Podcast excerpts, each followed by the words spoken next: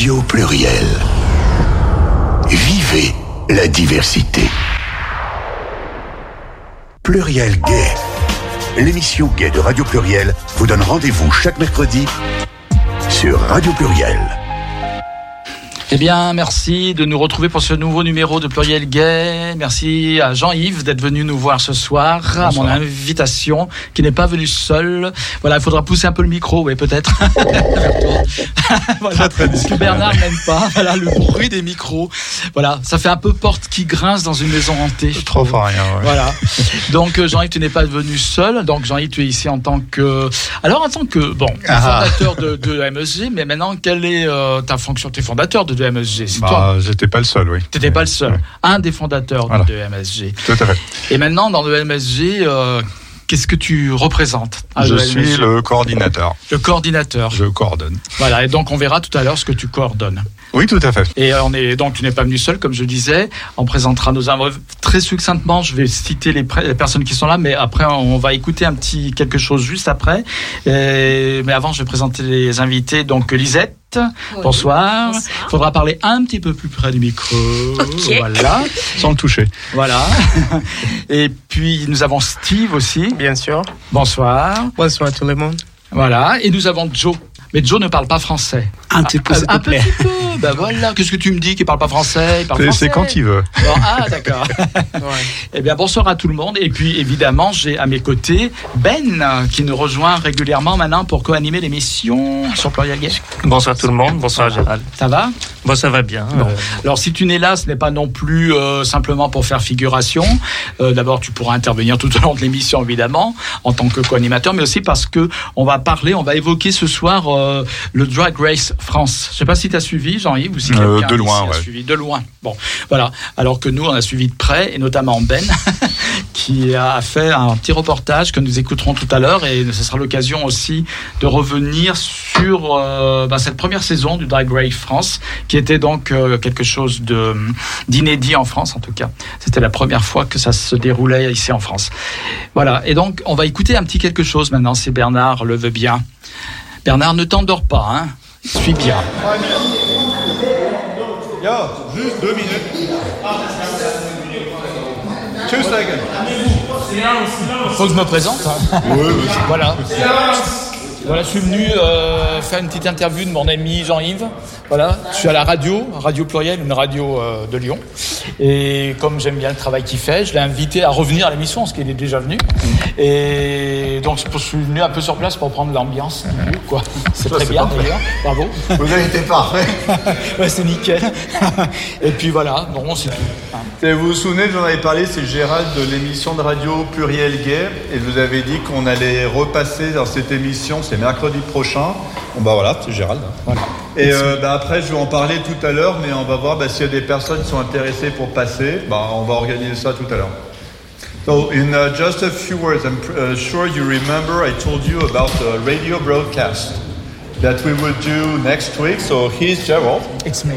the, uh, the person that is in charge of this radio broadcast. So he just came here to take a look, to meet uh, the collective. So here he is. And uh, for the, the radio broadcast, we'll talk about it uh, after. Just uh, well, finish this and uh, then we'll because it will be next week, and then we have to decide who's uh, interested in going. Okay? Ah, bah, merci. Thank you. Bah, Merci. coup. Voilà, donc euh, on a compris que en fait, enfin, je vais quand même recontextualiser hein, pour euh, donc c'est, je suis allé le voir samedi. Euh, donc euh, dans une euh, dans un local qui est un local municipal d'ailleurs de la ville de Lyon Ouais. et mais on ne va pas dire où il se situe parce que tu m'as demandé que à ce niveau-là il faut être discret Voilà. et pour les raisons qu'on expliquera peut-être d'ailleurs tout à l'heure et donc, euh, quand je suis arrivé dans le local, donc euh, c'était une ambiance très animée justement. Il y avait beaucoup de personnes autour de toi. Peut-être que vous y étiez aussi. Donc, Oui. euh, vous étiez présent ce jour-là. Ouais. Moi aussi, j'étais là. Voilà. Et, et, et vous aussi. Bon, voilà, tout le monde était là, mais il y avait beaucoup, beaucoup, beaucoup de monde dans une ambiance un peu euh, survoltée, festive, conviviale. Il y avait de la musique. Bon, il y avait beaucoup de bruit. Donc moi, j'étais parti pour faire un peu un son plus grand, je dirais, plus euh, ample, mais c'est difficile de pouvoir faire quelque chose à cause de la sonorité euh, de la salle, qui en plus est une grande salle bruyante qui résonne beaucoup. Voilà. Mais l'ambiance, euh, c'était génial. On avait envie de rester après pour continuer la fiesta. Bon, bref. En tout cas. Donc, euh, vous avez entendu l'appel de Jean-Yves et voilà donc les personnes, euh, Lisette, Steve et Joe qui ont répondu à l'appel. Alors, en petite précision, donc on- je vais garder aussi la partie tu parles anglais pour montrer à quel point tu parles bien la langue de Shakespeare. Et du coup, euh, ta langue de, je dirais, de travail entre guillemets, euh, c'est français mais aussi anglais. Tu Mm. n'as pas que des francophones, il n'y a Ah pas non, que non. des Africains francophones. Ben, la preuve. Oui. Nos deux, voilà. Voilà. Non, mais Joe, il a dit qu'il parlait un peu français quand même. Oui. Voilà. voilà, non, mais expliquons maintenant, plus précisément, Mm. l'association de MSG qui est déjà venue ici, donc on l'a peut-être compris, les auditeurs et les auditrices l'auront compris, c'est une association euh, qui, de personnes euh, LGBT africaines. Mm. D'accord? Et hum, maintenant, c'est un collectif même, dirais-je. Alors pourquoi on dit collectif et plus association maintenant? C'est quoi la différence? Euh, collectif, c'est pour marquer une volonté de d'horizontalité. C'est de dire que c'est les personnes euh, membres du collectif elles-mêmes bah, qui essayent de reprendre euh, en charge tout- tous les aspects de leur vie en France. Et donc nous, les personnes françaises, on est vraiment là pour euh, aider, soutenir et on va dire euh, encadrer, c'est-à-dire de quand même de rappeler qu'il y a des règles dans le dans le collectif. Ça c'est surtout pour les pour les nouvelles personnes qui arrivent. Euh, voilà. C'est seulement pour dire que nous, les personnes françaises, on essaye de rester le plus possible en retrait. D'accord. Alors en fait, euh, cette association, elle existe depuis cinq ans, je crois, Mm, tu m'as dit. mm. Et c'est vrai qu'à l'occasion, tu avais reçu au début de l'association, puis une autre fois également, tu étais venu déjà avec des membres de l'association. C'est une association qui depuis cinq ans, donc a certainement beaucoup évolué aussi. Euh, je dirais au début, c'est une association qui était essentiellement dédiée euh, à accompagner des personnes sans papier ou pas. Non, non, non, non, non. Au début, c'était, c'était vraiment accueil, euh, soutien aux personnes en demande d'asile. Et En demande d'asile. Ouais, ouais, D'accord. ouais. Mais qui, par principe, sont sans papier aussi? ah bah non. Non? Ah bah non. Les Sans papier français, je veux dire, ou sans Non. titre Bah, de les séjour. personnes en demande d'asile, elles ont un récépissé. D'accord. c'est des papiers temporaires. D'accord. Mm. D'accord. Sans papier, ça veut dire sans papier. Elles Ah. n'ont rien, elles viennent de débarquer. C'est ça, et rien. éventuellement, vous pourriez vous occuper de ces personnes-là qui, qui arrivent juste euh, toutes fraîches. Et puis, si quelqu'un vous amène dans votre association une personne qui vient de débarquer, On le fait. euh, illégalement, on va dire, hein, puisque On le fait encore, mais maintenant, maintenant, c'est-à-dire le, le gros, gros, gros changement, c'est que de MSG se présente surtout comme un collectif de personnes LGBT africaines. D'accord. Et donc, s'il y a des personnes euh, qui viennent d'autres régions du monde, on préfère les orienter maintenant. Ça peut être Amnesty International, ça peut être d'autres associations de structures. Ouais. On peut toujours faire un accueil, euh, faire par exemple un entretien d'information. Mais vraiment, le, maintenant, nous, nos- le, le gros changement, c'est ça. C'est que maintenant, on soutient des personnes LGBT africaines qui sont venues se réfugier en France, quelle que soit leur situation. Donc, euh, on n'a plus de la... Euh, là, je crois que je t'avais dit maintenant, on est presque à 80% de nos membres sont réfugiés, ils ont leur carte de séjour, euh, plus de problème avec l'OFPRA, avec l'asile. Euh, on a quand même euh, 10% qui sont sans papier, cette fois-ci vraiment sans rien du tout, Mhm. et les autres sont en demande d'asile. Oui. Voilà. Et donc vous les accompagnez au début, c'était un peu euh, le principe, c'était de les accompagner déjà sur le plan euh, bon administratif, Mm. mais aussi humain, je suppose. Euh, les deux étant liés, quand même. Au départ, non, non, non, justement, au départ, c'était surtout administratif. Ouais. C'était vraiment pour. Oui, mais l'un implique un peu l'autre quand même, parce qu'il faut avoir une certaine. euh, Euh, je, je suis d'accord avec toi, mais ça dépend beaucoup des bénévoles et de la volonté des assos. C'est une grande différence. Euh, Nous, maintenant, on fait beaucoup de soutien justement humain, Ouais, mais en tout cas, au départ, on le faisait beaucoup moins. ouais. C'était vraiment de l'accompagnement Mm. Par rapport euh, à la euh, aux liaisons, aux liens avec l'administration française, par Ouais, exemple. ouais, ouais. Voilà, relation avec l'administration française. D'accord. Et depuis le collectif, donc il a évolué un petit peu. Mm. C'est devenu un lieu aussi, on a vu, euh, de, de, de rassemblement, de convivialité, etc. Mm. pour les personnes LGBT africaines. Hum, Voilà, tout simplement. Oui, c'est ça. Ce que j'ai vu samedi euh, au local. T'as bien vu au local, effectivement, ça me dit, ouais, c'est ça. C'est vraiment, c'est, euh, on essaye de mettre en lien des personnes qui ont le même vécu, les mêmes problèmes en France, à la fois pour leur permettre de pouvoir euh, trouver des moyens de s'en sortir, mais vraiment pour pouvoir euh, créer des liens sociaux. C'est ça. Maintenant, c'est vraiment ce qu'on fait. Ouais. D'accord. Et en fait. Les personnes présentes ici qui vont s'exprimer aussi. Quelle est leur situation? Lisette, par exemple, quelle est votre situation actuellement par rapport à l'administration française? Je me présente d'abord. Oui, je m'appelle Lisette Mapongala Mwaka. Je viens de la République démocratique du Congo. Oui. Voilà. Actuellement, je, suis sans papier. D'accord. Sans papier, ça veut dire, je suis passé à l'OFPRA. D'accord. Je suis passé à la CNDA et j'ai été débouté. Vous avez été débouté. Voilà. Donc, votre situation en France, elle correspond à quoi? Quelque chose de d'entre deux ou comment vous ressentez cette situation, vous déjà euh, Est-ce que vous avez l'impression d'être en danger à quelque part je suis en danger. Euh, pour moi, je dirais, je ressens vraiment que je suis en danger. En fait, il n'y a pas de différence. Comme j'étais chez moi, au pays, euh, en RDC, et maintenant là, il n'y a pas de différence. Parce que j'ai constamment peur. J'ai peur de la police, j'ai peur de... Parce que là maintenant, là où je vis, je vis dans ma communauté, il y a une famille euh, congolaise qui m'a accueilli, mais qui ne savent pas que je suis lesbienne. Parce que quand je suis arrivée, euh, premièrement, il y avait une famille qui m'avait accueilli. Et là, je leur ai dit clairement, je me suis dit, bah ouais, je suis en France, je peux dire clairement à tout le monde que je suis lesbienne et euh, ça va bien se passer. Et j'ai eu à le dire. En tout cas, j'ai pas fait une semaine dans cette famille. Ils m'ont jeté. Ils m'ont jeté tout de suite. J'étais, je me suis retrouvée dans la rue. Heureusement que j'avais euh, mon association. C'est eux qui m'ont recueilli, ils m'ont donné quelque, quelque part où habiter. Hmm. L'association dont vous parlez, c'est de MSG. De voilà. Hmm. Voilà. Et euh, pour l'instant, là où je vis maintenant, je n'oserais même pas dire que je suis lesbienne par hmm. peur qu'on puisse encore me rejeter. Là, constamment, je vis, je, vis avec cette peur-là. Euh, de la police vu que je suis déboutée. J'ai peur de mon, comment je peux dire, de, de ma communauté, comment ils vont le recevoir, comment ils vont me rejeter. Bon, avant et après, il n'y a, pas de, il a pas de changement pour moi jusque-là. Ouais. Bien que je suis en France, il n'y a pas de changement. Donc, euh, une personne qui est déboutée, euh, Jean-Yves, c'est une personne qui est en quelle situation en France? Est-ce que c'est une situation où elle pourrait être envoyée chez elle? Comment ça se passe? Ah ben, quand on entend les derniers propos de notre très cher, très très cher euh, Darmanin, oui. Oui. parce qu'il travaille d'arrache-pied, lui. D'accord. Mmh. Parce que du moment où le sésame de, de la, du papier de la préfecture, je dirais, est mmh. là, mmh. la personne déjà bénéficie d'une certaine, certaine protection, c'est ça? Oui, oui, en fait, c'est le, bah, en fait, c'est le, le, sens du mot asile. Hein. C'est de, de, permettre à des personnes étrangères de rester dans un territoire qui n'est pas le leur. Oui. Et donc, Lisette, par exemple, vous, vous êtes venue en France euh, parce que euh, vous êtes lesbienne, en fait. Est-ce que c'est la principale raison? La principale raison, c'est hmm. ça. Parce que j'ai pas pu vivre ma vie, euh, mon orientation sexuelle librement chez moi. Hmm. Je me suis dit, bah, je viens ici parce que je sais qu'à la France, c'est la liberté. Je peux faire ce que je veux. Hmm. Je veux vivre ma vie comme je veux. Et voilà. Sauf que la France peut aussi être une porte fermée. C'est ça. Voilà. C'est ce que vous ressentez actuellement. C'est ce que je ressens maintenant. Oui.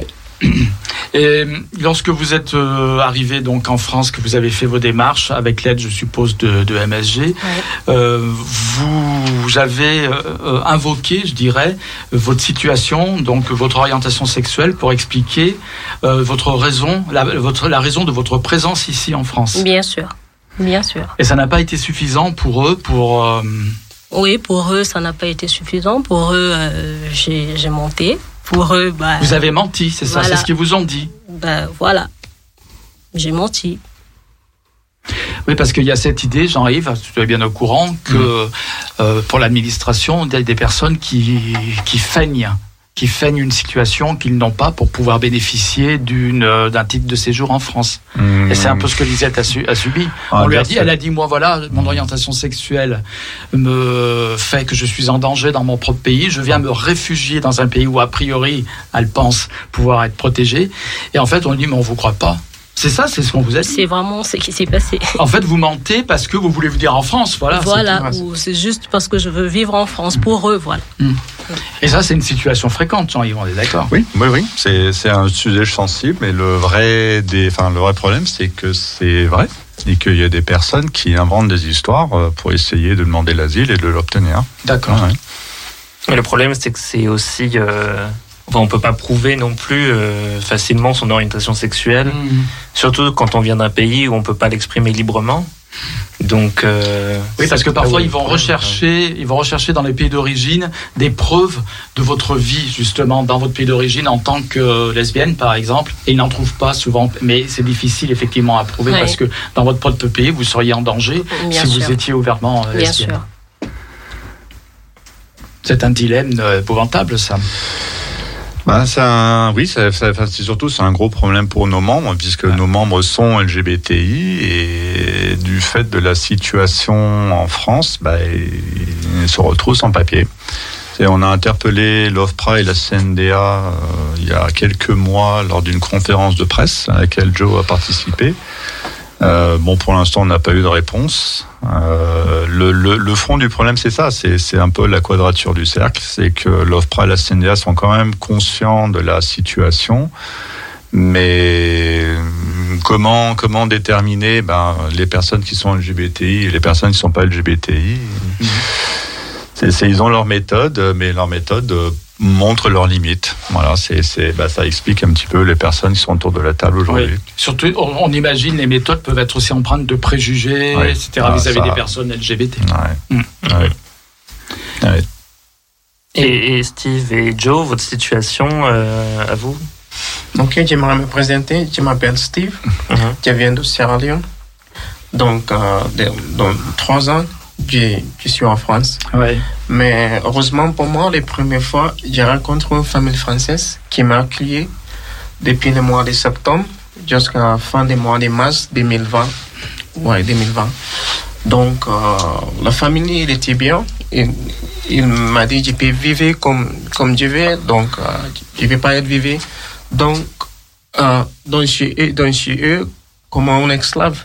Mm. Donc, euh, quand je raconte mon histoire, pourquoi j'ai laissé mon pays et viens en France, il était tellement content, il était tellement comment d'avoir le- l'esprit pour, pour parler de cette situation, parce que euh, c'est pas une situation très facile à parler. On rencontre tout le monde, parce que euh, je sais comment ça passe chez moi. Donc, euh, en septembre de 2019, je me trouvais dans la rue parce que les, premières, cho- les premières choses que je pense en France, je dois apprendre la langue. Je suis allé dans l'association ERIS, donc euh, je me suis accueilli là-bas. J'ai rencontré une dame qui, qui ont discuté un peu, mais les moments là, je ne sais rien, je sais, sais rien répondre en français.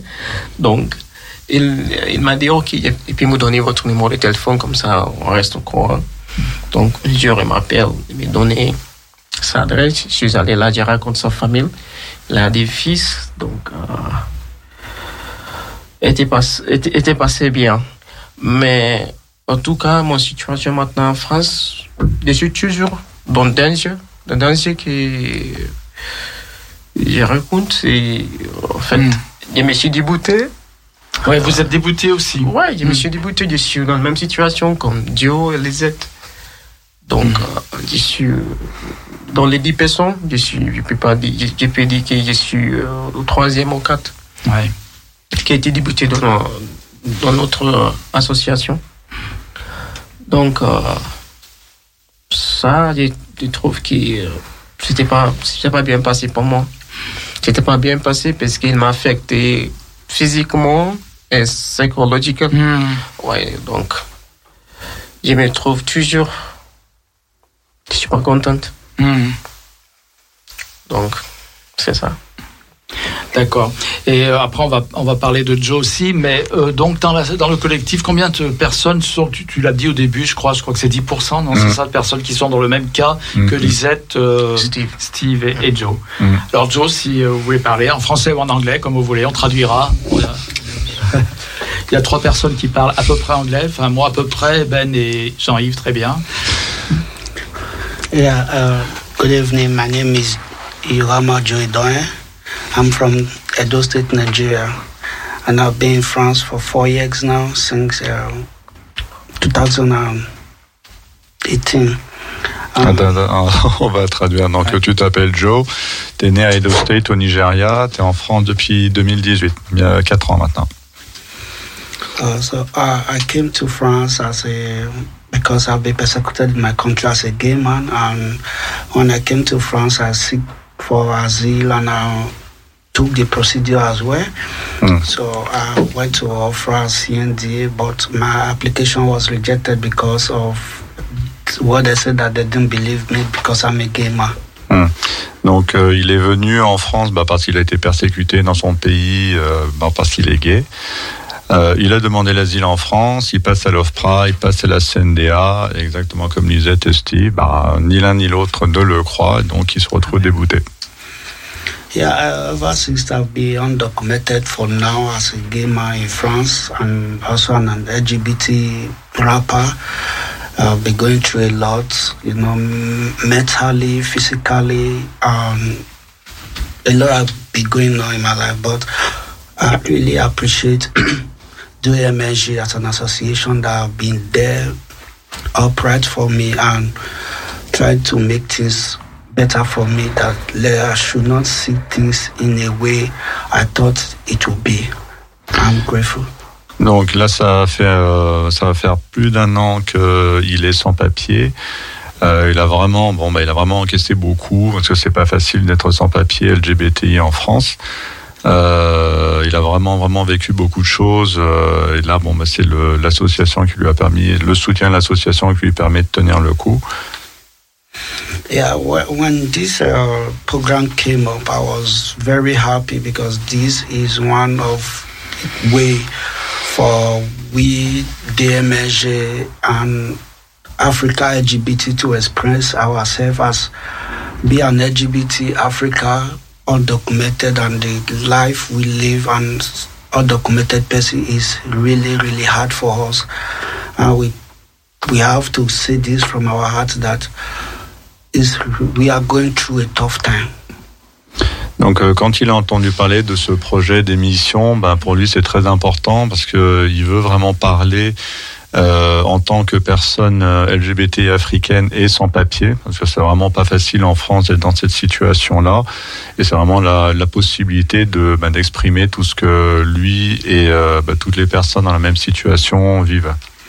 Thank you. Merci Joe, merci Lisette, hein, merci Steve pour votre témoignage. De rien. Donc, toutes ces personnes ont une épée de Damoclès sur la tête, c'est ça Mm, oui, c'est ça. Oui, oui. Bon, nous, nous dans le collectif, on fait vraiment tout ce qu'on peut pour euh, les soutenir, euh, vraiment, on va dire euh, matériellement, quotidiennement. On travaille d'arrache-pied, bien sûr, sur les dossiers administratifs pour les remettre sur les rails. Euh, le, le il y aurait beaucoup de choses à dire. hein. C'est, là ce que disent Joe, Steve et Lisette, c'est qu'il y a surtout un poids psychologique, il y a une violence, euh, vraiment une, une rare violence de, de subir tout ça, d'arriver en France et de se retrouver débouté. Ouais. Euh, il y a- c'est pas seulement une incompréhension, c'est, c'est, c'est bah, puisqu'il y a des anglophones, on va dire, c'est vraiment c'est le what the fuck. C'est Mm. c'est putain, qu'est-ce qui se passe quoi. Ouais. Ouais, ouais. Et une fois qu'on est débouté, est-ce qu'on peut refaire une demande d'asile euh, Ah oui, mais alors là, justement, c'est un travail long et difficile. hein. Ouais, ouais. Euh, quand euh, Gérald, quand tu es arrivé samedi, justement, on a fêté le, le statut d'Amat, notre euh, notre coprésident. Amat, donc, qui a été débouté lui aussi de la demande d'asile, c'était le 31 décembre 2020. Voilà, pour donner une idée. C'est-à-dire que de 31 décembre 2020, là, il a obtenu le statut, bah, c'était le vendredi passé. Il a passé presque deux ans sans papier, quoi. D'accord. Voilà. Et euh, est-ce que justement euh, faire partie euh, de l'association de MSG et justement être actif dans cette association, est-ce que ça participe à justement euh, ben, prouver à l'OFPRA, à la CDNA, c'est bien ça? C'est NDA, ouais. CNDA, pardon, que en effet ce sont des personnes qui s'identifient de la communauté LGBT et euh, qui sont euh, là pour aussi aider ceux qui arrivent, etc. Est-ce Ouais, que ça bien aide sûr. Ça fait partie de notre travail, ouais. Mhm. Oui.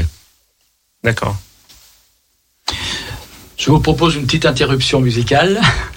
Alors, on va, alors, justement, moi, je sais pas pourquoi, quand j'ai préparé l'émission, je me suis dit, ah, il faut que je passe euh, Myriam Makeba. C'est obligé. Obligé, je l'avais en tête. Bon, évidemment, j'ai mis Pata Pata parce que c'est le titre qui l'a fait connaître internationalement. Mais Myriam Makeba, c'est pas seulement cette chanson, c'est une très très grande artiste, africaine, immense artiste africaine. Mais là, on va écouter Pata Pata, je ne pouvais pas m'empêcher, en plus en public.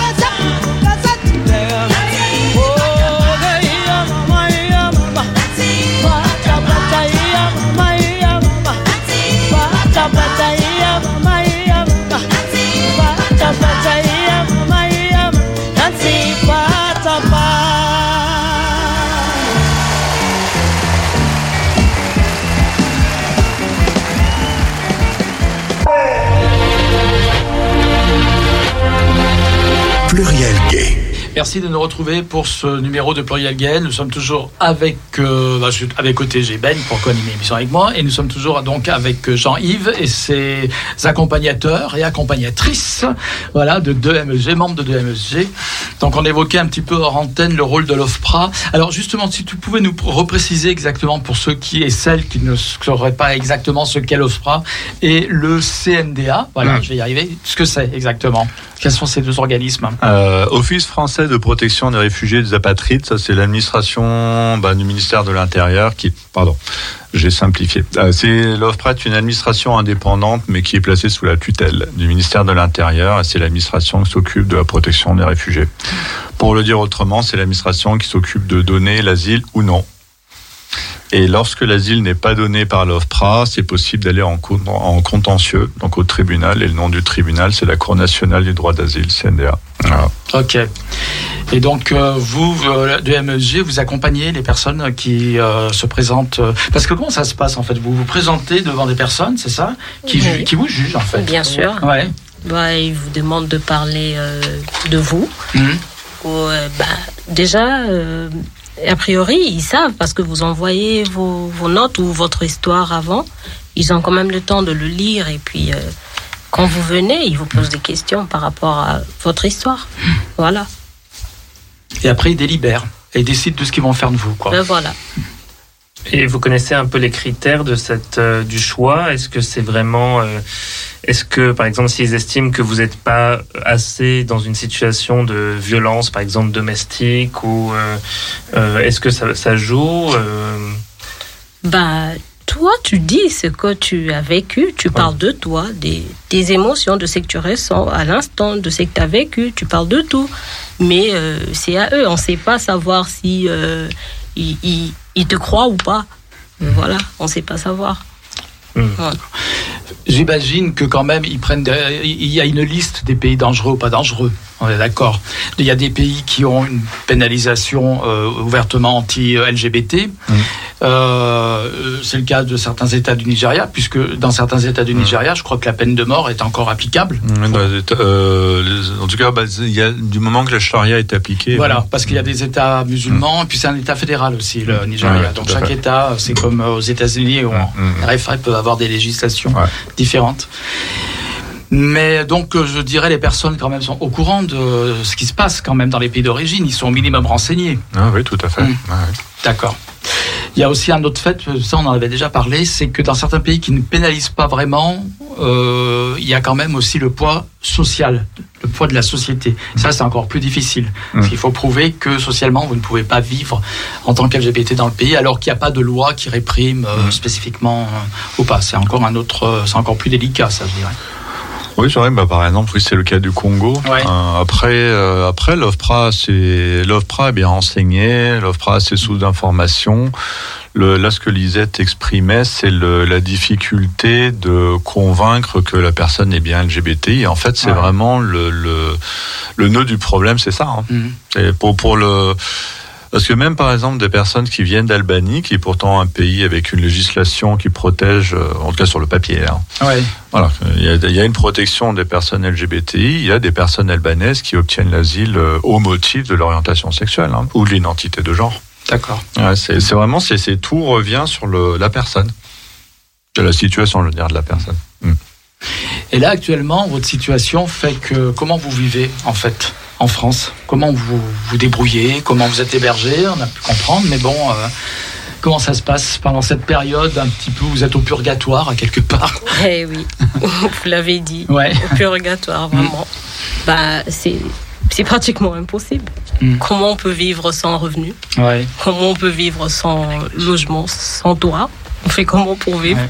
Donc, euh, c'est pratiquement impossible. Et justement, comment vous faites pour trouver un logement ou un hébergement temporaire aux, réfugiés qui viennent euh, Steve qui veut parler, oui. Oui, vas-y. Oui, je vais parler, moi, précisément, je vais parler en anglais parce que ça, c'est plus facile pour moi. Oui, Ok, Mais quand même, je vous écoute, je vous, je vous comprends bien. Oui. Mais, um, when we talk about our situation at which we find ourselves and how we live, Mhm. Like for me, I've been living in the squatting place since 2019. I came to France. And uh, in the squatting place, you meet every kind of persons. That, of course, they are homophobic, they are violence, and uh, they are dangerous somehow in their attitude. Yeah. And so you have to try to adapt. In any situation, you try to get yourself together, try to ensure that you don't go to a minimum of those who don't like you. There's no way you can avoid it. And for me, I would love to live in a place accepted, you know, a place free, a, a place of security. But because of I'm undocumented, I don't have um, the the chance, whether it's the finance or the ability to move and relocate. You see, and uh, Oui. Je suis, je suis mauvais interprète. hein, pour la conférence de presse, on avait une vraie interprète. Moi, je mémorise pas. Euh, bref, donc euh, ce que disait Steve, c'est qu'il vit dans un squat euh, depuis 2019. Donc euh, lui, il a jamais été pris en charge par l'OFI, euh, jamais de proposition d'hébergement, hélas, comme euh, 80% de nos membres. Euh, et donc, ben, lui, ben, évidemment, il se retrouve dans un endroit qui est dangereux pour lui, homosexuel, parce que ben, il vit avec d'autres personnes de la communauté africaine qui sont très souvent homophobes et violents. Euh, et que bon, bah, lui, bah, il faut s'adapter, il faut, il lui faut apprendre de nouveau à se cacher, à faire attention, à choisir avec quelle personne il peut rester, quelle personne il doit éviter. Euh, et lui, bah, en fait, vraiment, ce qu'il voudrait, c'est pouvoir euh, se sentir en sécurité, pouvoir enfin être dans un endroit où il peut être lui-même, où il a plus besoin de se cacher, mais comme il est sans papier, bah, c'est pas pour lui. And um, I wish that the the Damage Association who had accommodated me since as a family, they uh, made me feel loved. They made me feel like, well, I should not be feel like I'm I'm ashamed of myself or like I'm straight away, you know. They made me uh, they revived my life to be precise. So being with them since uh, 2019 until this period, I can I can feel a lot of pain being outside and uh, not being able to be with them at all the time because that's human, it's natural. That I will not be able to live constantly with them, but that is what I wish. I wish that uh, the MSG will have a an apartment bigger homes where all of us can be accommodated. We can live in peace, we can live in, in love, and once we see each other, we are connected. We know nobody from the outside will come violate me like the way I had been molested, insulted, and threatened in the squatting place will not happen if I'm with my family. Alors du coup, lui, ce qu'il dit, c'est que ben il y a un décalage entre bah, ce qu'il vit à 2MSG et ce qu'il est obligé de vivre dans le squat, puisque bah, 2MSG, justement, c'est tout notre travail. Il peut enfin être lui-même, il peut apprendre à s'épanouir, apprendre à s'exprimer, exprimer tous les aspects de sa personnalité, sans crainte, sans peur. Et en fait, à chaque fois qu'il sort de 2MSG et qu'il retourne à l'extérieur, et surtout quand il est obligé de retourner dans le squat, bah, c'est exactement l'inverse. Donc euh, il y a vraiment ce, ce euh, cette difficulté de gérer cette situation euh, qui l'a amené? Bon, il s'est déjà fait agresser plusieurs fois au squat. Euh, et lui, en fait, ben vraiment, ce qu'il souhaiterait, c'est que de MSG, on puisse bénéficier d'une solution de logement pérenne euh, qui permettrait à nos membres de, de pouvoir, euh, bah, de pouvoir justement ne pas vivre dans cette, euh, dans ce conflit permanent. Uh, I interrupt you two, two seconds. Euh, parce que ça, bon, mais c'est vrai que ça fait partie des, des projets sur lesquels on travaille. Euh, oui, bien sûr, nous, on aimerait bien pouvoir euh, proposer des solutions à nos membres, notamment bah, justement les personnes sans papier qui se... Ah, donc pour répondre à ta question, c'est la plupart du temps, les personnes sans papier ben, vivent comme elles peuvent et euh, comme elles peuvent, ça finit dans les squats. Il euh, y, a, y, a, vraiment des d'énormes lacunes là-dessus. Nous, ça fait, là je disais, on travaille dessus, mais sans pouvoir véritablement proposer de solutions. Euh, le, le, résultat, c'est que ben, on a beaucoup de nos membres qui se font agresser. Donc euh, là, on essaye de travailler avec SOS homophobie pour euh, euh, je ne sais pas comment dire, c'est pas compensé, mais bon, au moins pour essayer de rétablir un minimum de justice. Mais le, le problème de fond, c'est celui-là. Hein. C'est que bah, de toute façon, euh, nos, nos, membres sont, sont dans une situation tellement précaire, tellement où il y a vraiment une absence complète de sécurité. Euh, que, le travail qu'on fait est toujours freiné par la nécessité de se cacher dès qu'ils sortent de l'association.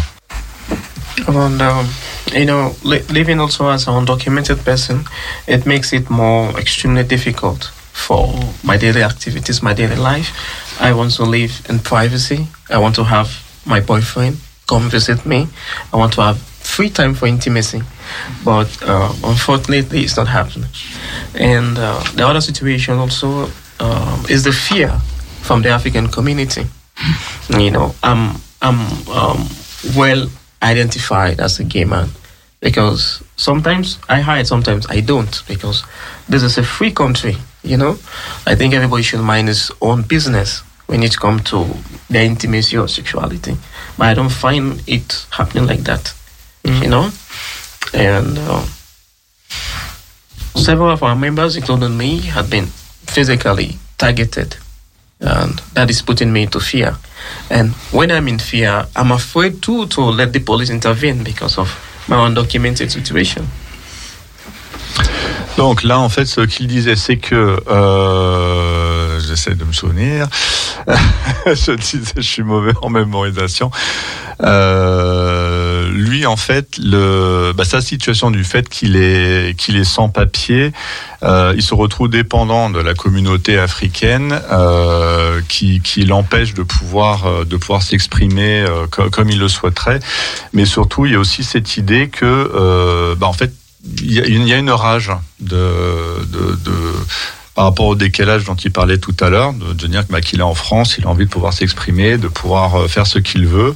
Euh, donc bah, des fois, il va, s'afficher, euh, il va, se montrer, mais hélas, bah, il pour ça qu'il fait partie des, des membres de l'association qui se sont fait agresser, Bah, justement parce qu'il a été identifié comme gay, donc il est devenu une cible.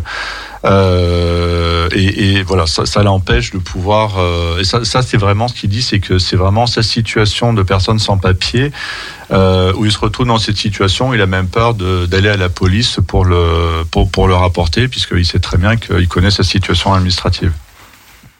Okay, and uh, once I also been told by an African person, like, look, in my country we kill gay men and nothing happened. And so if you're living here, you live in a squatting place, you have to give yourself a space. Don't come into when you see us, you have to go another side. Even though as if I don't have the same rights like he does because he's not a gay and I'm a gay. I don't see the, the difference of my rights to my life. I don't see it. Donc là, ce qu'il dit, c'est pareil, c'est que lui, il, euh, il ressent vraiment au quotidien bah, cette frustration d'être parti de son pays, dans, sur un pays où encore vraiment on tue les gays et pouf, tout le monde s'en fout. D'arriver en France en se disant que justement, enfin, il peut laisser ça derrière lui, il peut euh, bah, vraiment pouvoir s'exprimer, pouvoir vivre comme il le veut, et du fait de sa situation, il n'a pas l'asile, il est sans papier, bah non, il se retrouve un peu comme un citoyen de seconde zone, euh, comme s'il n'avait pas les mêmes droits que les autres euh, personnes LGBTI en France. Et voilà, de se retrouver avec des personnes africaines qui lui rappellent finalement sa condition, que personne veut de lui, que bon ben voilà, il est pédé et que finalement il le mérite, bah, ça rajoute encore à, à la douleur, à l'incompréhension. Et, et du coup, pour résoudre le problème du logement, et je suppose que vous avez approché peut-être la mairie de Lyon. Euh, comment ça se passe? Est-ce que, est-ce que, il y a, y a- pas de solution qui, à ce jour euh, Non, non, non, non, parce que nous, on est. Le principal problème, c'est qu'on est une association qui ne touche euh, aucune subvention. Donc, en gros, on n'a aucun moyen de pouvoir justifier d'un loyer, du loyer d'un local. Donc, à partir de là, en fait, les propositions de, des mairies sont, enfin, sont non existantes.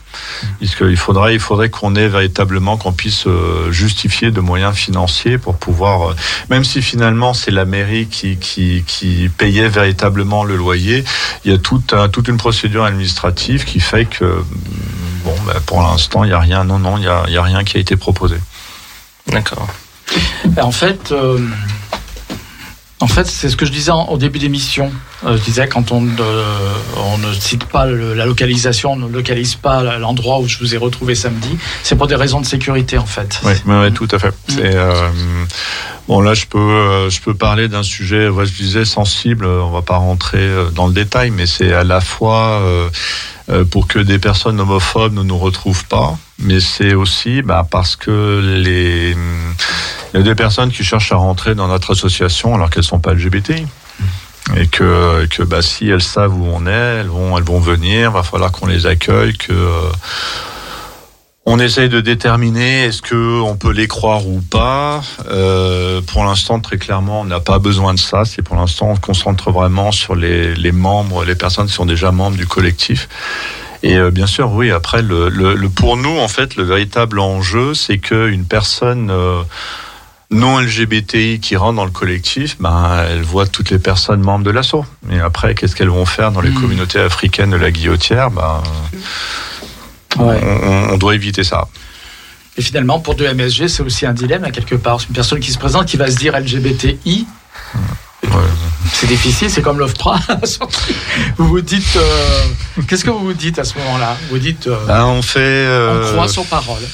Non. Non ah non. Non. Non, non, non, non, Ah ouais. non, c'est la sécurité de nos membres avant tout. D'accord. Donc, euh, Mhm. non, non, au contraire, on a pris la décision, ça, ça a été le, l'objet de vraiment d'âpres discussions, Ouais, mais on a préféré, on a préféré euh, assurer la sécurité de nos membres au risque de laisser des personnes LGBTI à la porte. Mais euh, là, on peut pas prendre le risque. On a vraiment eu beaucoup trop de problèmes avec ça. Donc on, on a, on s'est organisé, on a des, on fait passer des entretiens. Euh, on, on- c'est aussi pour ça qu'on est un collectif de personnes LGBT africaines. Les personnes LGBT africaines se reconnaissent Oui. entre elles. Hmm. Il y a, y a y a un vécu, il y a un partage de, de- d'expériences euh, communes qui fait que euh, sur des questions posées, il y a des réactions. Euh, ça peut être des détails que, que moi justement de, de parler autant avec tous les membres de l'assaut, j'ai appris à reconnaître. Ça peut être des silences, ça peut être des, des regards, mais qui, qui peuvent dire beaucoup plus que des histoires, que des mots en fait. Et c'est comme ça, petit à petit, que à travers plusieurs entretiens, de, de discuter avec plusieurs membres de l'association avant d'être euh, peut-être intégré, c'est comme ça que justement les gens en arrivent à dire euh, oui ou non. Et l'association, euh, donc euh, je m'adresse à, à tout le monde là, Lisette, Steve et Joe. Comment vous en avez entendu parler l'association de MSG Ben, moi, personnellement, c'est quand je suis allée au, Forum de réfugiés. Oui. Et parce que je sais déjà, je savais déjà quand je suis venue en France que certainement, quelque part, il devait y avoir euh, euh, une association et tout. Et c'est là-bas que j'ai posé la question. Et c'est eux qui m'ont donné l'adresse. Euh, Bah, tu peux aller voir euh, euh, sur la rue de Capucin et tout. Et puis voilà. Je, je suis allée là-bas et, et j'ai trouvé Jean-Yves. Voilà. Il était là, Ouais. fidèle au poste. How did you know the association? Well, uh, Uh, okay. Uh, at first, uh, I wasn't living in Lyon. I was living in Saint-Étienne. So when I arrived in France, so I met. I was accommodated by an association, La Maison Solidaire. Like they are into, uh, they take care of the young people under age. So when the um, I was into Asia and I was told I have to have an association like the LGBT that will guide me so that I will be more free in the community. So when I have my first negative, it was really hair, and it was then I have to told me that there is an association called DMSA. So I thought it was in Saint-Étienne, but later on, I was not discovered that it was not in Saint-Étienne. It was not in Saint-Étienne that DMSA is in Lyon. So that's how I have to leave Saint-Étienne down to Lyon to find DMSA. Donc euh, Joe, en fait, il, euh, quand il est arrivé, il a fait sa demande d'asile à Saint-Étienne. Il a été accueilli par une association pas du tout spécialisée. C'était une association euh, générale d'aide à toutes les personnes étrangères et précaires à Saint-Étienne. Et euh, par contre, c'est là bah, que petit peu comme Lisette, il a demandé quand même bah, les endroits LGBTI où est-ce qu'il pouvait essayer de rencontrer des gens pour l'aider. Et c'est là que bah, ils ont commencé par lui montrer les endroits Saint-Étienne. Et lui, c'est vraiment quand l'OFPRA a rejeté sa, sa demande d'asile que l'association a cherché et qu'ils ont trouvé de MSG à Lyon. C'est là qu'il est venu à Lyon. Alors c'est vrai que toutes, euh, toutes les personnes euh, ici présentes ont besoin d'un lieu safe et du MSG le- le, Hum, hum, le donne et c'est très bien. C'est très bien. Je pense que tout le monde sera d'accord ici. Moi, ce qui m'interpelle un petit peu, on pourra peut-être revenir à, à- plus tard, mais aucune de ces personnes n'aurait eu idée, par exemple, enfin. Je sais pas comment dire, euh, la communauté LGBT française, par exemple, quelle est, le- quelle est leur position à eux par rapport à la communauté LGBT française? Parce qu'on a l'impression, quand même, à quelque part, que les LGBT françaises sont de leur côté, et puis les autres, les précaires, les, tu vois ce que je veux dire, hein, tous les marginaux, en général, on va dire d'ailleurs, et aussi donc les personnes africaines, sont du leur. Moi, quand je vais dans un bar euh, LGBT, ça m'arrive encore de temps en temps, euh, ben on est entre blancs, on est entre personnes de même, euh, pratiquement, je dirais, niveau social, à quelque part. Et voilà, comment, euh, est-ce que vous auriez envie, par exemple, d'aller comment dire, de trouver des lieux de convivialité qui ne soient pas spécifiquement africains, mais LGBT en France, par Mais exemple. bien sûr, Oui. pourquoi pas? Ouais. Bien sûr, on a envie de s'intégrer, on est là. Moi, par exemple, bah, je dirais, euh, si par exemple, si j'étais fausse, comme ils m'ont dit euh, à l'OFPRA et à la CNDA, mais qu'est-ce que je vais encore rester faire euh, dans le DMSG puisque je, pour eux, je suis pas lesbienne? Hmm. C'est depuis euh, décembre 2020 que je suis euh, dégoûtée. Mais Ouais. je suis là, je milite, je suis là. Mm. Pourquoi pas aller voir euh, d'autres d'autres personnes, voir euh, connaître, euh, comment je peux dire, d'autres personnes, les LGBTI français et tout. Pourquoi pas? On a envie de s'intégrer, on est là, on a envie de militer et rester entre nous. Pourquoi Mm. pas? Bien sûr, moi, ça me plairait. Ouais. Mais est-ce que justement, j'aimerais bien savoir, il y a un frein quand même, par exemple, à entrer dans un bar traditionnel LGBT, ça, vous avez envie de le faire ou pas, par exemple? Bien sûr. Oui. Moi, Et personnellement, vous le faites, envie vous l'avez déjà faire. fait? Oui, une fois, Ouais. oui. Hmm. Oui. Et ça s'est bien passé pour vous, je veux dire. euh, Non, parce qu'on a vraiment l'impression parfois qu'il y a un entre-soi aussi. Tu vois ce que je veux dire? Qu'il y a plusieurs mondes euh, un peu compartimentés. Et ce que je disais dans la- la- le monde LGBT, tu vois ce que je veux dire? Les personnes racisées sont très peu présentes, il faut quand même le reconnaître. On a l'impression d'être dans l'entre-soi blanc, avec un certain niveau social, de, etc., etc. Et je ne sais pas si comment eux, euh, par exemple, est-ce que tu pourrais emmener du MSG, les membres de- du MSG à, à une soirée comme euh, organise Chantal la nuit, qui serait ravi de les accueillir d'ailleurs euh, dans ce genre de soirée par exemple euh, Là, là, je propose de les traduire en anglais parce que je Mm. sais que je sais très bien que Joe et Steve, ils sont en fait ils sont très impliqués, déjà très intégrés dans la communauté blanche. d'accord Euh, mais pour répondre à ta question, ben, pour que 2MG participe à une soirée telle que, mm, par exemple, le, une soirée à Le Garçon Sauvage ou. euh, voilà, Garçon sauvage en fait, on a un problème. Ouais. Ça, c'est un problème dont on parle pas beaucoup, c'est la prédation sexuelle.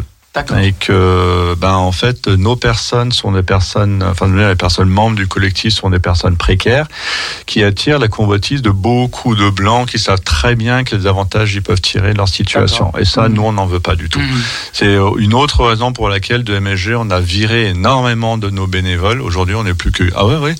Ah bah ouais, parce que les, les, les, les bénévoles qui viennent, ah ouais, c'est bien ce que vous faites, machin, et pouf, pouf, pouf, pouf, ils prennent juste le numéro de téléphone euh, pour inviter pour les cafés, etc. Puis ouais, j'ai une maison, t'inquiète pas, j'ai un lit, machin, enfin bon, bref. On le voit une fois, deux fois, trois fois, c'est bon, on a compris, quoi.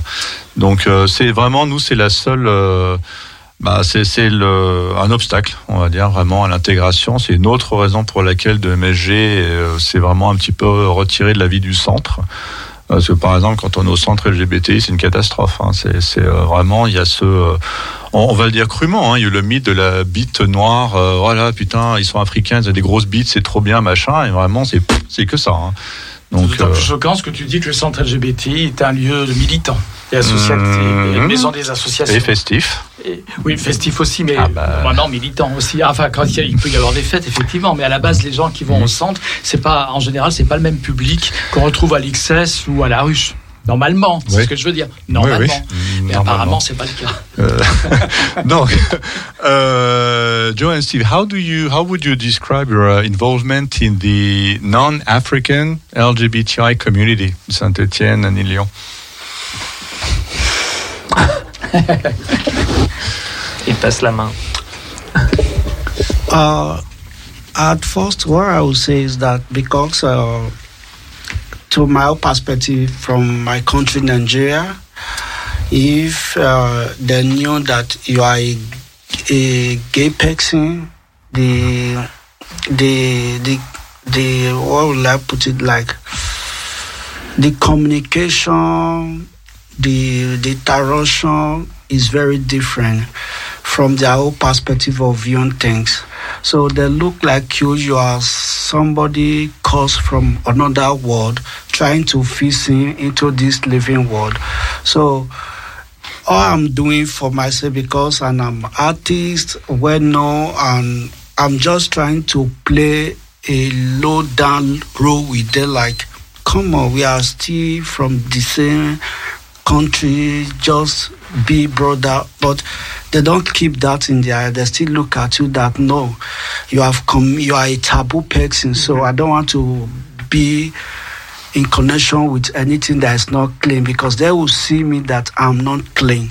But when you try to ask them to explain, they will tell you it doesn't matter. You are not clean, you are not clean. That is the end line of it.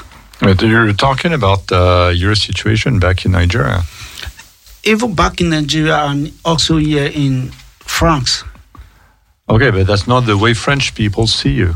No, the the non French LGBT, Yeah. Uh, No, no, no, no. French, French, French LGBTI persons. No, French LGBTI persons, they are very, very different. Hmm. They are So, very hang on, I will translate. Euh, parce qu'en fait, qu'il disait, c'est que, euh, bon, déjà, il y a ce problème, de- il y a, il y a une volonté de, bah, de rencontrer des personnes françaises, justement parce qu'il y a le poids bah, dans la communauté.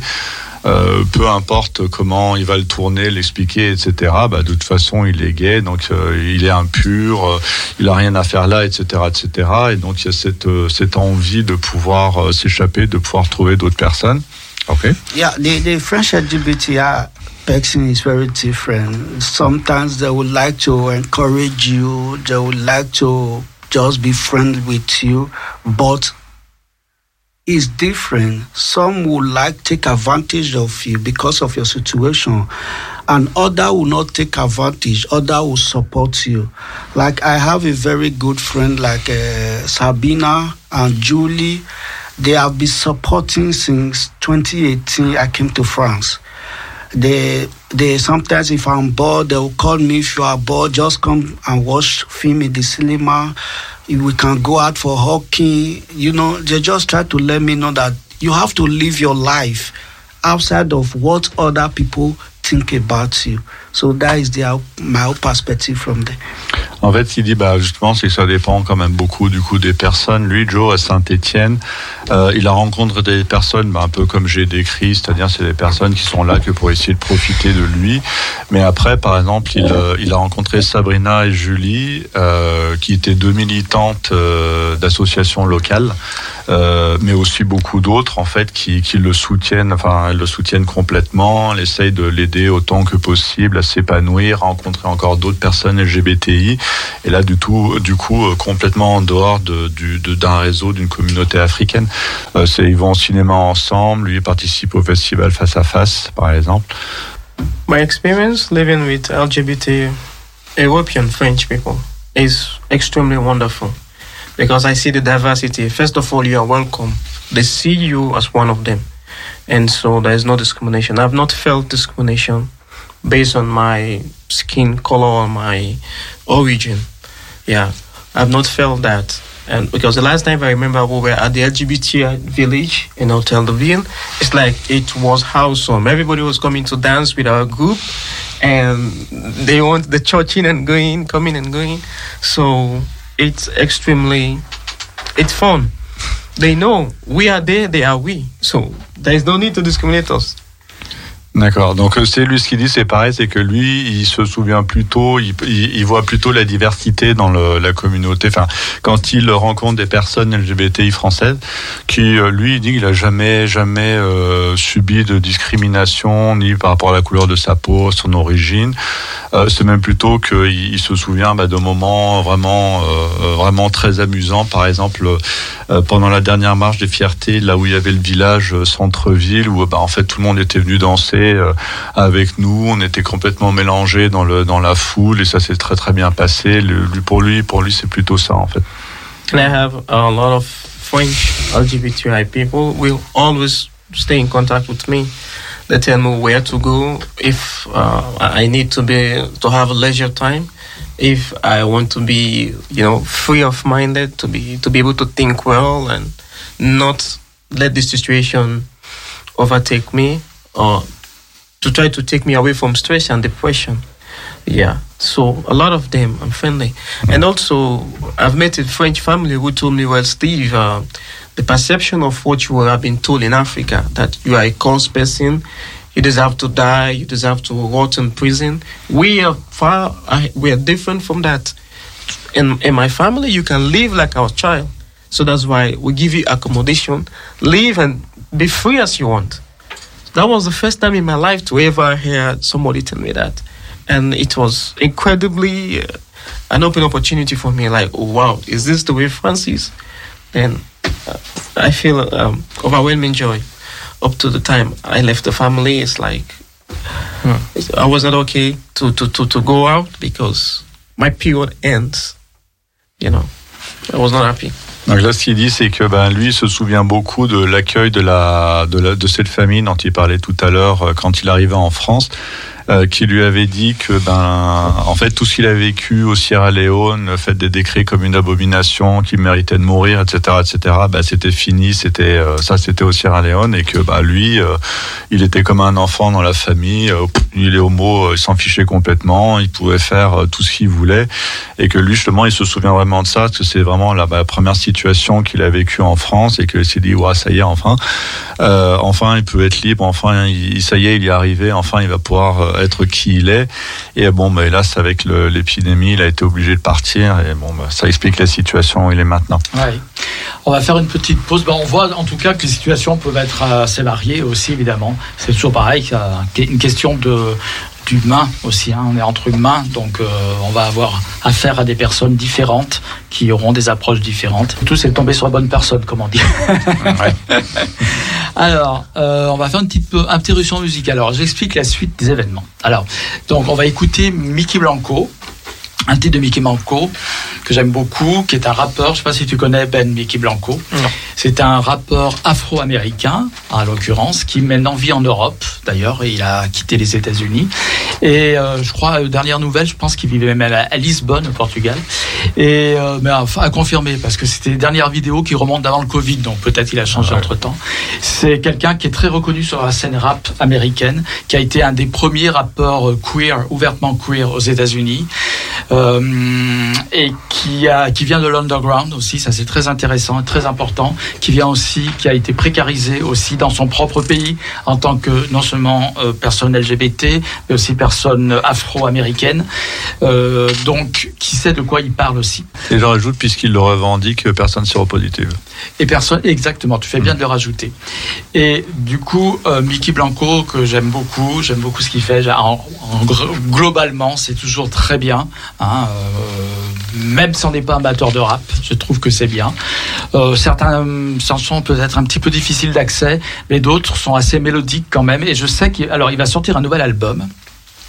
Bientôt, enfin, Enfin, dirons-nous, ouais, après ça, toutes ouais. ces années, euh, qui apparemment, je, je- d'après ce que j'en ai entendu dire, je n'ai pas, je n'ai pas entendu un seul morceau, est justement beaucoup plus mélodique, sans s'éloigner d'une base rap.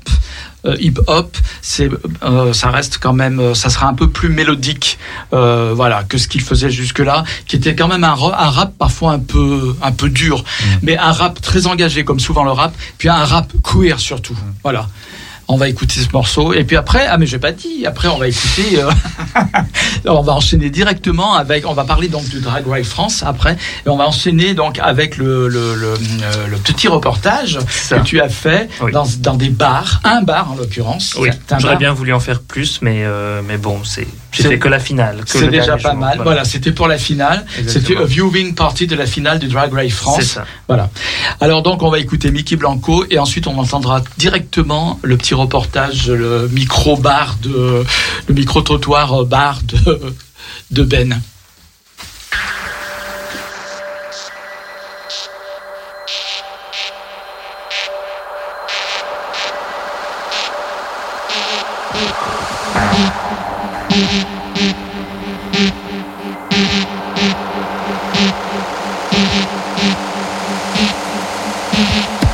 Yo, I broke into the BET Awards and stole some goodie bags. I thought I saw a fucking nigga, but guess it was a pussy cat. Tweety and Sylvester, Pinky in the brain. Some niggas run rat races, some run things. What up, bro? It's Mickey. I just put some honey on the blunt, so my hands a little sticky. Put some money on the bitch that's the heat. Life's a dog fight, scrapping for scraps. Niggas flip to turn rap, man. I just took a Milo cause I thought the shit was ecstasy. Now I'm cramping worse than the pregnant woman next to me. Maury just told me that I am the dad, but that cannot be true because I am a fag Why they do this, bro? Tell me why they do this. These throwback tactics, niggas is even clueless. It's a rap when you a snicker. Yo can bum a clot the gunshot, but your dick and girl is begging nigga. No focus on smoke, hocus focus full of dope, no choking on a green junk Charlie. Gay ass t-shirt with a quote from Bob Marley. No flip flop fuckers allowed at this party. Shitting on themselves, 151 Bacardi. Oh hell, angels selling coke straight from their Harley. Ain't no cop outs, yo, we yo all doubts. Fear sticking on you worse than white kids at a punk house. He always had trouble making friends. Like, he, he always had trouble making friends, you know? Like, I'm a twisted little fucker, don't believe me? For real, man, just a little crazy. I'm a twisted little fucker, don't believe me? For real, man, just a little crazy. I'm a just little fucker, don't believe me? For real, man, just a little crazy. I'm a twisted little fucker, don't believe me? Great.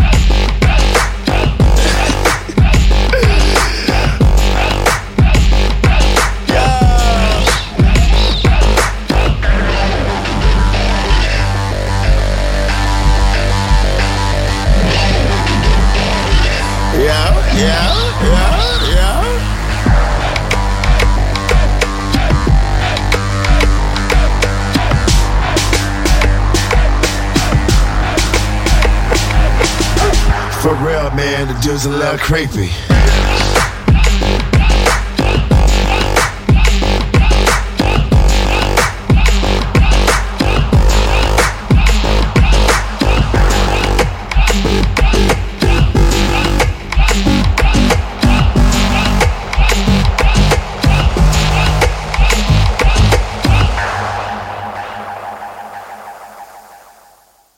Bah, bonjour à tous. Là, je suis donc euh, euh, juste à l'extérieur du bar euh, Reverse, où euh, donc euh, les gens viennent de voir la finale de Drag Race France.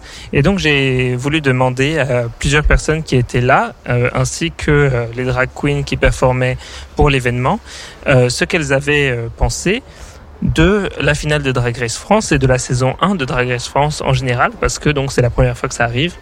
Et euh, les bars et aussi euh, les drags ont organisé des viewing parties, donc c'est-à-dire euh, des rassemblements dans les dans les bars où on regarde chaque épisode de Drag Race France. C'est quelque chose comme une première en France et donc ça m'intéressait de savoir ce que euh, les gens pensaient de cette initiative et de ces rassemblements. Et donc euh, là, je suis euh, avec Vasectomie, qui est une des dragues qui performe ici au bar Rivers. Qu'est-ce que tu penses de la victoire de Paloma? Ah bah, je suis très très heureuse parce que c'est une amie à moi, donc vraiment je suis totalement heureuse de sa victoire. Elle le mérite à 100%. C'est vraiment une, bonne personne, vraiment. Euh, Qu'est-ce que ça te fait de pouvoir organiser ces viewing parties ici? En regardant Drag Race France Est-ce que c'est quelque chose qui euh, vraiment euh, pour toi est comme une, plateforme pour faire découvrir l'art drag aux gens? Bah déjà c'est euh, une envie que j'ai depuis super longtemps parce que je follow Drag Race depuis très longtemps aussi et je voyais qu'aux États-Unis ils faisaient des viewing parties. J'étais ah mais ah mais ça serait trop bien qu'on en fasse en France. Et dès que Drag Race France a été annoncé, j'ai sauté sur l'occasion et c'est ultra important en plus voilà que ça parle à un public beaucoup plus large et le drag est amené à être mainstream et je compte bien qu'il y ait des bonnes personnes pour parler devant la- le public mainstream. Et euh, voilà, donc euh, c'est euh, c'est ultra important euh, ce qu'on fait euh, ce soir. Voilà. Pourquoi êtes-vous venu euh, aujourd'hui ici dans ce bar pour voir euh, Drag Race France? Euh, plutôt que de le regarder à la maison par exemple Et bah, la semaine dernière, j'ai regardé toute seule à la maison, alors que je connais le consortium, je les connais assez bien quand même. Et je me suis senti débile un peu de pas être venu même déjà la semaine dernière. Et du coup, j'en ai profité cette semaine euh, pour voir euh, les amis, quoi. Voilà. C'est mes amis, donc c'est cool, tu vois. Donc, euh, Donc c'est comme un- une occasion de se retrouver ensemble. euh, En plus, il n'y a pas grand chose à faire à Lyon en ce moment, donc euh, non, mais qu'on se le dise, hein, c'est vrai. Il fait chaud, il n'y a rien à faire, on est en plein mois d'août, il n'y a pas, pas beaucoup d'endroits qui sont ouverts, donc ça fait toujours plaisir de, de se retrouver entre euh, personnes qui se comprennent aussi quelque part. Donc euh, non, non, c'est c'est cool. Et finir comme ça, je trouve ça cool. J'ai toujours, j'ai tout regardé de chez moi, et là, finir comme ça, c'est cool. Qu'est-ce que vous avez pensé de la version française de Drag Race? Est-ce que ça valait le coup? Est-ce que c'est réussi? Euh, je, je trouve que c'est bien réussi. Euh, parmi euh, toutes les versions euh, régionaux euh, qu'on a eu euh, Pays-Bas, Italie, euh, Espagne, euh, je trouve que c'était euh, très bien représenté en France. Et, euh, je suis très fier. Qu'est-ce que euh, qu'est-ce que ça fait de regarder euh, Drag Race France tous ensemble dans un bar? Est-ce que euh, c'est une expérience euh, bah, spéciale? Qu'est-ce que qu'est-ce que bah, qu'est-ce que ça te fait ressentir? Alors déjà, il fait chaud parce qu'il n'y a pas la clim. mais, euh, mais après, c'est vraiment génial de voir euh, bah, tout le monde s'émerveiller au même moment et puis euh, de pas être euh, bah, toute seule dans son lit à, à s'enjailler euh, devant euh, les moments forts, tu vois. Et euh, non, c'était euh, c'était vraiment bien. J'ai adoré l'ambiance en tout cas. Mais euh, ouais, il fait chaud. Qu'est-ce que ça te fait d'être là au Rivers Bar? Pour voir euh, bah, la finale de Drag Race France euh, en live avec euh, tout le monde à la viewing party C'est une belle salle, c'est une belle expérience. Une ambiance sympa en plus, euh, une très très bonne ambiance. On est allé ensemble à la, la viewing party à Baston euh, avant. Et qu'est-ce que tu préfères, l'ambiance à Baston ou l'ambiance au Rivers je, je démarre le drama. Il n'y aura pas de drama qui sortira de ma bouche. Euh, les deux sont cool, les deux sont complémentaires. Euh, d'un côté, euh, il y a une clim, de l'autre, il n'y en a pas. Je ne dirais pas qui a la clim, qui n'a pas de clim. Mais d'un côté, enfin, les deux bars ont d'ailleurs des points positifs et des points négatifs qui se complètent. Euh, et bah écoute, les performances drag qu'on a eues sont, sont très sympathiques de, de, de côté, donc, euh, donc vraiment c'est cool. Est-ce que tu reviendras pour la saison 2 Et même avant, même avant, super sympa le bar. Est-ce que tu apprécies le show que donnent euh, Vasectomy et Fluff from Desire? Bah carrément, parce que ça- c'est en complément et t'es pas juste là pour regarder un épisode, etc. Tu vois aussi l'art de, de vraies personnes de la ville et tout, et genre c'est ouais c'est trop bien. Ben, je, vais, euh, je vais essayer de, de, de parler à Fluff from Desire et voir si elle veut dire quelque chose. Hello? Je ne veux pas te, te voler à ta conversation, C'est bon, c'est fait. mais euh, donc euh, voilà, allez, oust du direct C'est pas du direct, non. En fait, euh, je fais un petit micro-trottoir pour Radio Pluriel, l'émission Pluriel Gay. Et euh, du coup, euh, en fait, j'aimerais savoir euh, quelle est euh, le- la motivation pour faire cette viewing party de Drag Race France? Pour se faire de l'argent? Sur le dos de la... Non, je rigole. non, vraiment, on a vu que ça a créé un tel engouement, euh, le début de Drag Race France, qu'on voulait vraiment rassembler les Lyonnais euh, autour d'un événement et de, de tous se retrouver en fait pour regarder la- les épisodes. Et bah, c'était un franc succès parce que euh, c'était une ambiance de folie chaque soir et on commente et on... Enfin, on voit que tout le monde est d'accord et que c'est enfin, c'est magique. Et euh, un mot à dire sur la victoire de Paloma? Je suis team Ellipse, mais, mais bravo Paloma. Qui, qui n'est pas Team Ellipse Ellipse, a gagné euh, le titre de Miss Congeniality. Congeniality. Pardon, Miss Sympathie. Mais sympathie, ouais. non, vraiment, euh, le, le mérite Paloma parce qu'elle a montré vraiment euh, tout un panel euh, incroyable de tous ses talents. Bon, la danse, c'était pas son fort, mais c'est pas grave, on lui pardonne. Et franchement, euh, big up euh, Paloma. We love you. Ok, merci Fleur et euh, à la prochaine. À la prochaine. Et voilà, en conclusion, que ce soit au Reverse, à Baston ou ailleurs, les Drag Race Viewing Party ont eu un franc succès et ont donné un peu plus de vie aux nuits d'été lyonnaises et partout en France. On ne doute pas que le phénomène Drag Race va continuer à booster la popularité de la scène drag en France dans les prochaines années, et ça fait bien plaisir. Pluriel Gay, à vous les studios. Pluriel, pluriel, pluriel, pluriel, Eh bien, bravo Ben pour ce petit micro-trottoir. Donc c'était au bar, le Rivers, c'est ça? C'est ça, c'est dans le premier arrondissement. Dans le premier arrondissement. Et en fait, tu, étais, tu, as, tu as participé à plusieurs viewing parties ou tu as été spécifiquement pour celle-ci, pour euh, le reportage? Alors le reportage, je l'ai fait euh, vraiment euh, juste euh, au reverse. Euh, C'était le soir de la finale donc de Drag Race France Ouais. euh, en, le mois dernier.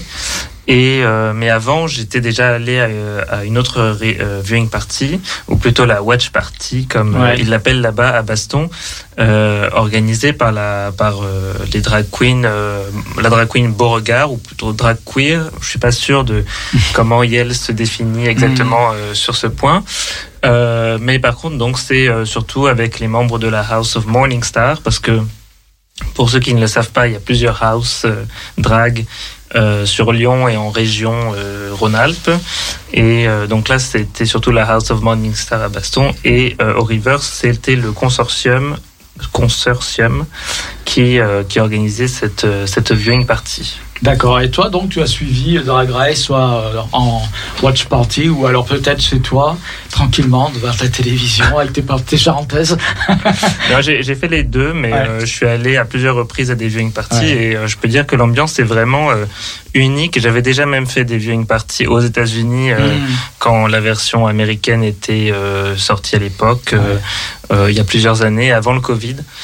Et, euh, et c'est toujours euh, une, bah, une expérience assez euh, assez bizarre parce mais d'un- point de vue positif parce que en fait euh, t'es là tu te retrouves entre personnes queer pour regarder la télé mais dans une dimension qui c'est pas juste euh, 10 personnes. C'est-à-dire que c'est tout le bar est rempli à bord pour euh, regarder cette émission qui, qui fait des émules et, et voilà ça m'intéresse de voir que ça prend en France aussi Ouais. euh, Dans un bar, il y a l'ambiance, il y a les interactions des gens. Et les shows drag aussi en Mm. interlude. Ouais.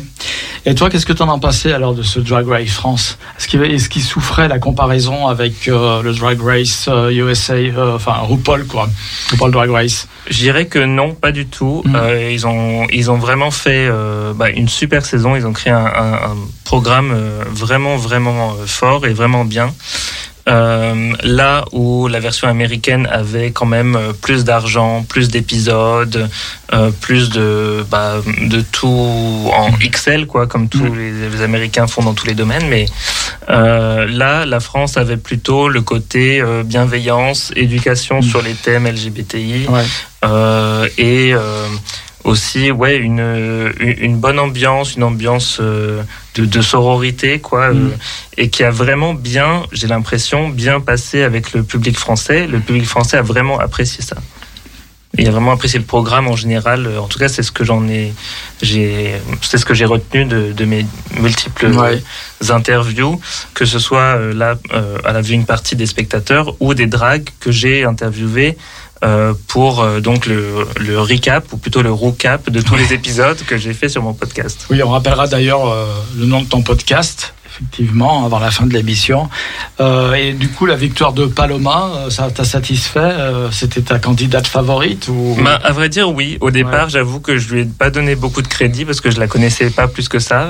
Mais euh, c'était vrai que au fil des épisodes, très rapidement, en fait, euh, j'ai trouvé que c'était euh, la plus drôle, la plus charismatique, quoi. Euh, et en tout cas, j'ai cliqué vraiment avec son humour et son son drag. Ça m'a vraiment parlé et j'ai trouvé que c'était une victoire amplement méritée, même si la finale était très serrée, je dois dire.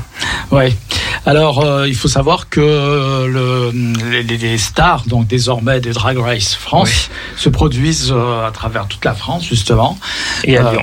Et notamment à Lyon. Alors, elles ont une date le 21 octobre euh, à Lyon et euh, à la Bourse du Travail. Merci. À la Bourse du Travail, en plus présenté par Nicky Doll, qui était donc euh, le, la, le de l'émission. Nicky Doll, donc euh, célèbre drag qui a participé justement au show, enfin au Drag Race, RuPaul Drag Race aux États-Unis. Et elles sont toutes là, hein, Ellipse, Cam Hugues, la Big Bertha, la Briochée. Alors ce qui est intéressant parmi toutes ces personnes, c'est qu'il y avait aussi un panel de représentativité queer. Parce que le drag, ça ne recouvre pas. Dans les années 90, on associait drag au milieu gay, simplement. En fait, le drag, euh, même des femmes, on a vu d'ailleurs, on était au show, on en reparlera plus tard d'ailleurs, mais ce week-end, samedi, il y avait l'élection Drag Lyon. Et on y était avec Ben. Et euh, parmi euh, les candidates, il y avait des femmes cisgenres. Donc euh, le drag, euh, tout le monde peut faire du drag en fait. Il y avait des femmes cisgenres, il y avait Des femmes une candidate trans, trans, non-binaire. non-binaire, voilà. Il y avait vraiment bah, toutes sortes d'identités de genre qui étaient euh, représentées. Absolument. Et d'ailleurs, dans Drag Race, on retrouvait un petit peu, bon, il n'y avait pas de femmes cisgenres, mais on retrouvait, euh, on retrouvait euh, un peu cette diversité, puisque par exemple, la, la- c'est la briochée, La briochée, hein, qui était une femme trans, euh, soit de mus euh, déterminant, s'autodéterminant euh, non binaire, par exemple. Bon, voilà.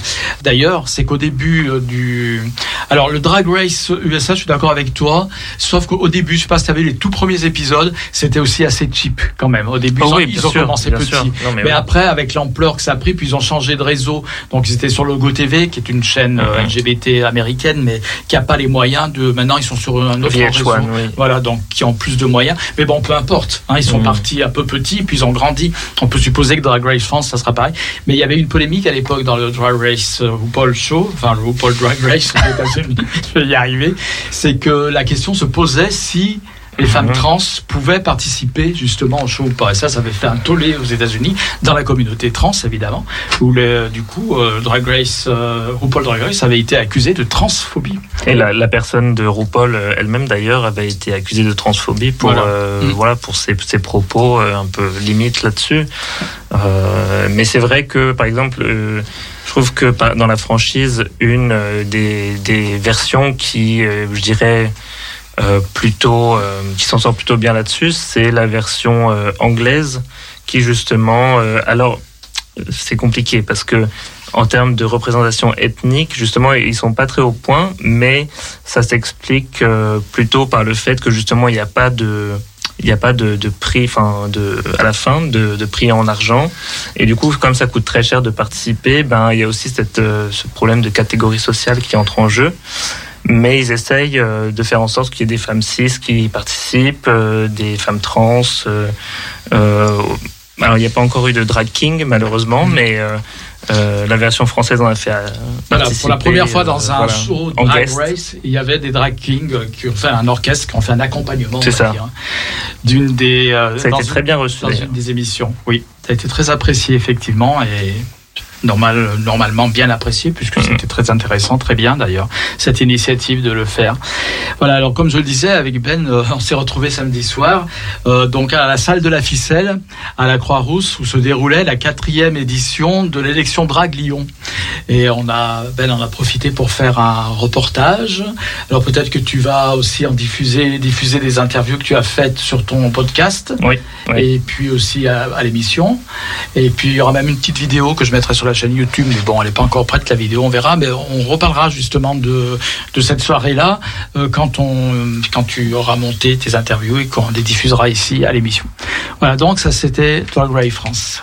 Vous aimez le drag Ça vous plaît, le drag? Lisette aussi, le drag? Bien sûr. Voilà, donc en tout cas, euh, c'était vraiment euh, pour une, une première saison, c'était un coup, un coup de maître, je dirais quelque part. Oui, surtout qu'on on aurait pu penser que ça aurait pu faire un flop. Euh, Il y a, il y a beaucoup de gens hein, à qui j'ai parlé qui ont eu, eu très peur que ce soit euh, soit mal, re- mal apprécié ou mal compris par Mm. le public français ou euh, pas du tout euh, visionné ou alors euh, bah, que finalement euh, ce soit euh, une production à petite échelle et que Mm. ce soit ça mette pas les queens en valeur donc il y avait beaucoup d'appréhension et finalement ce que ce qu'on voit c'est que bah, c'est c'est ça a été un succès quoi. Ouais. et que les les participantes deviennent euh, et je pense vont devenir petit à petit des stars euh, françaises et des, elles le sont déjà mais euh, des, des professionnels euh, Mm. de, du, de la scène à grande échelle Ouais. euh, avec Drag Race France Live, mais aussi probablement dans le futur euh, au niveau mondial. Eh ben, c'est euh, ce qu'on peut leur souhaiter de mieux, en tout cas. Alors, comme je le disais, le 21 octobre, euh, le- les, toutes les stars du Drag Race France seront à la Bourse du Travail à Lyon. Et ça a tellement de succès, justement, qu'ils ont prévu une deuxième date en novembre, je sais plus quand. Et ça, ça s'est rempli très vite. Et donc, est- le show euh, Drag Race France va venir euh, donc euh, deux fois, deux fois à Lyon. Et on s'en félicite. Voilà. Donc euh, on va revenir un petit peu à de MSG, avant de- MSG. Il faut pas que je bafouille, puisque l'émission malheureusement va bientôt toucher à sa fin, je dirais. Mais quand on est en bonne compagnie, on aimerait rallonger un petit peu, mais voilà, c'est pas possible. Le MSG, alors je voulais revenir sur certains points, mon cher euh, Jean-Yves. Euh, on a justement peu parlé, là nous avons des personnes qui sont concernées par l'orientation sexuelle, qui se définissent gays ou lesbiennes en ce qui concerne euh, Lisette. On a peu parlé de la transidentité justement. Or c'est aussi un problème important. Euh, et tu m'as dit samedi que tu euh, travaillais en collaboration avec euh, l'association lyonnaise Chrysalide. Enfin, je sais pas comment pas tu dit ça. Non, non, j'avais dit Chrysalide, c'est plutôt un modèle. Un modèle, d'accord. Ouais, ouais. Voilà. Euh, Chrysalide, rappelons-le, qui est une association de personnes trans Voilà, en en fait, c'est autosupport. Chrysalide, voilà, exactement. C'est une association euh, d'autosupport, une association de personnes trans pour des personnes trans. Et nous, c'est vraiment ce qu'on a essayé de reprendre pour de MSG. C'est pour ça que je disais que bah, les bénévoles euh, français, on, on essaye de rester le plus possible en retrait. C'est vraiment cette idée de laisser les personnes euh, elles-mêmes bah, reprendre un peu les manettes de leur vie. Euh, du fait de bah, leur situation en France. Euh, Nous, on est plutôt sur essayer de leur donner les moyens, euh, les informer, euh, le- leur donner vraiment tout, tout, toute la, enfin, la possibilité de pouvoir reprendre le contrôle de leur vie. En fait, c'est ça. C'est vraiment pour ça que je disais que pour nous, Chrysalide, c'était un modèle. Après, bien sûr, Chrysalide, bah, dès qu'on a des personnes trans qui viennent nous voir, nous, on les oriente directement, directement vers, vers eux et vers elles, justement pour les, les aspects spécifiques de la transidentité. Oui, bien sûr. Oui. Pour le, pour, pour le, alors c'est vrai que nous, pour le, on, on a bien sûr des personnes trans euh, membres du collectif. Euh, Bon, alors peut-être quelques mots sur le, la situation. C'est vrai que la, transidée, la transidentité pardon, pose beaucoup moins de problèmes à l'OFPRA, puisque ben, paradoxalement, je dirais, c'est beaucoup plus facile à prouver, euh, ne serait-ce que parce que c'est une des rares fois où euh, finalement le suivi médical et psychologique peut avoir quand même, euh, peut, peut donner des indications fortes euh, à l'office pour, euh, pour pouvoir ben, euh, déterminer la crédibilité de l'histoire de la personne. Euh, là, là, je parle même pas, par exemple, des personnes qui, qui se rendent à l'OFPRA et qui ont déjà commencé une procédure de transition. Ben, quand même... Bon, je sais que ça arrivait. Hein, je sais quand même que ça arrivait. Il une, euh, euh, un, un homme trans libanais euh, qui, qui, justement, je suis un peu tombé des nues, euh, qui, qui a reçu un rejet de l'OFPRA. Euh, là, je pense que ça a été un défaut d'orientation, de prise en charge. Euh, moi, justement, je l'avais orienté immédiatement vers, euh, vers Chrysalide en disant, voilà, il suffit d'arriver. Enfin, je veux dire, c'était vraiment une personne qui avait déjà beaucoup avancé dans sa, dans sa transition. Voilà, pour moi, là, on était plutôt sur la, vraie erreur, comme hélas, ça arrive des fois à l'OFPRA. Là où les choses sont un peu plus compliquées, ça peut être justement par rapport à, je dirais, une vision des choses africaines, euh, où la transidentité est une notion qui est quand même nouvelle. Euh, en tout cas, en Afrique, c'est pas une, une, une, une idée qui est encore euh, beaucoup court.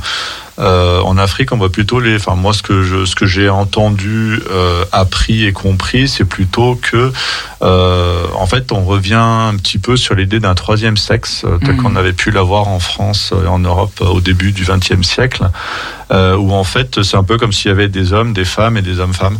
Oui. Et euh, donc avec cette idée que bah, les personnes qui, euh, nous, je pense qu'aujourd'hui nous justement en français, euh, en Europe, on, on- on appliquerait le terme non binaire, Mm. mais qui finalement est un terme euh, bon bah, qui, qui qui est pas encore bien défini.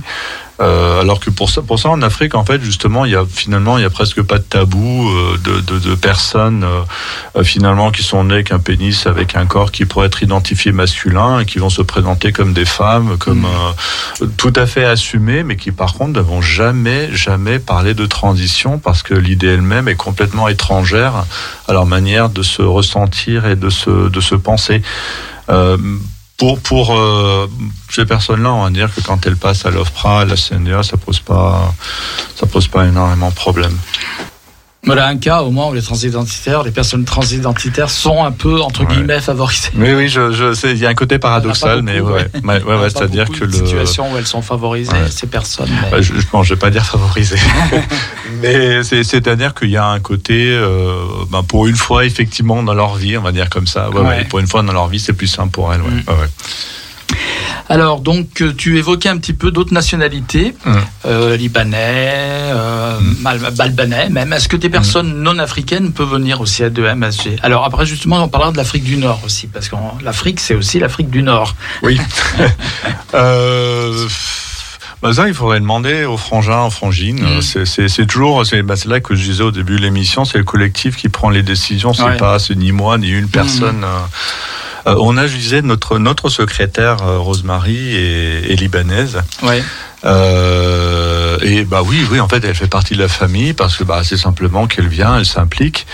Euh, que, que bon, voilà, le, le fait qu'elle ne soit pas africaine, euh, qu'elle ne soit donc pas concernée par des problématiques africaines, finalement reste euh, étrangère à sa présence. Donc euh, sur, l'idée, euh, on va dire que l'appareil c'est du cas par cas. Ça dépend plutôt de, de, la démarche des personnes. Ça va dépendre de, de ce qu'elles souhaitent apporter et ce qu'elles souhaitent euh, ben, pouvoir elles aussi euh, récupérer dans le dans le collectif.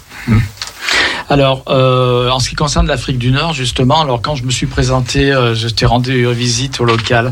Euh, il n'y avait, il y avait essentiellement, il n'y avait que des personnes euh, originaires d'Afrique subsaharienne, mais je sais que vous avez aussi accueilli des personnes euh, maghrébines. Par exemple, Mm. je pense à Sama qu'on a- qu'on salue. Elle m'a envoyé un message juste à l'instant. Et euh, Sama qui est donc marocaine, qui est Mm. une femme trans marocaine. Donc il y a aussi des personnes maghrébines, ben, des personnes d'Afrique du Nord aussi. Actuellement non, mais il y en a eu. Ah oui, mais parce que tout début de l'association de MSG, c'était euh, personnes LGBT étrangères. Mm.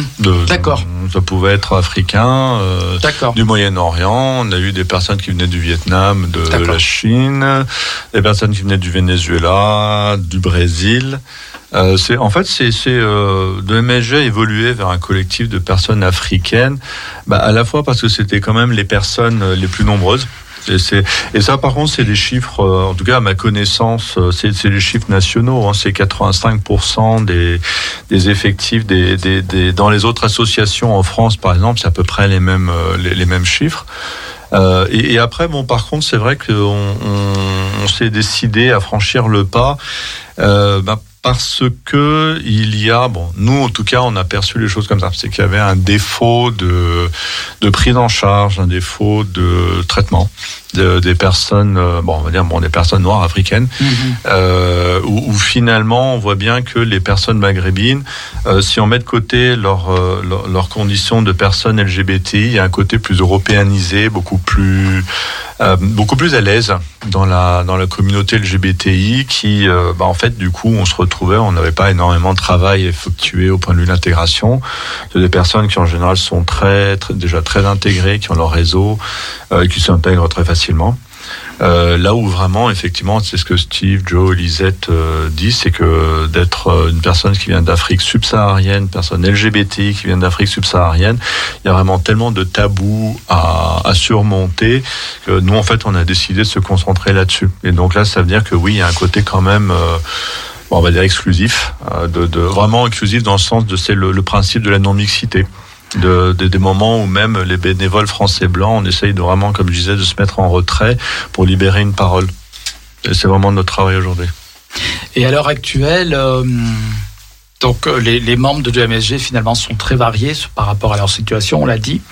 Il y a euh, d'anciens membres qui ont réussi, je dirais, leur parcours euh, administratif en France et qui sont maintenant en France euh, tranquilles, je dirais, qui vivent, qui enfin tranquilles, bon, voilà comment on peut l'être plus ou moins, mais je veux dire plus tranquille en tout cas que Lisette, euh, euh, Joe et Steve, mais euh, qui viennent encore à l'association, qui, même si leur situation a évolué positivement, reviennent à l'association. Et ça, c'est pour profiter d'être- bien entre, entre eux, quoi, entre vous. Entre vous. C'est important d'être entre vous aussi, quand même. Entre soi, LGBT, africain, c'est, ça compte Ouais, beaucoup. c'est- C'est très important en Ouais. tout cas. Mm. Ben, moi, par exemple, il n'y a que là-bas que je me sens euh, à l'aise et libre. Mm. Et euh, je retrouve, euh, je dirais, euh, ce sont mes frères et sœurs. On partage tout ce dont on connaît, nos peurs, nos frustrations, tout, on partage. Ben, il n'y a que là-bas, moi personnellement, il n'y a que dans mon association que je me sens libre. Voilà. Et euh, Lisette, euh, vous vous disiez tout à l'heure que vous étiez euh, militante. Oui. Est-ce que justement euh, vous faites des actions avec de MSG pour euh, sensibiliser le public, euh, le gouvernement à justement prendre conscience un peu plus de votre situation et essayer de changer les choses? En tout cas, je viens de le commencer. je viens de le commencer. Et quel type d'action, J'étais euh, à la marche de fierté. Voilà, j'ai participé à la marche de fierté. Et là, je viens de commencer. Euh, Tu, tu devais participer à la conférence de presse, mais Ouais, euh, ouais, pour des raisons Ouais. personnelles. Pour des euh, raisons personnelles, j'ai pas pu. Il y avait une conférence de presse où je devais participer. Pour des raisons personnelles, j'ai pas pu participer. Voilà. Les garçons? Uh, how important is it to you to belong to an LGBTI African association?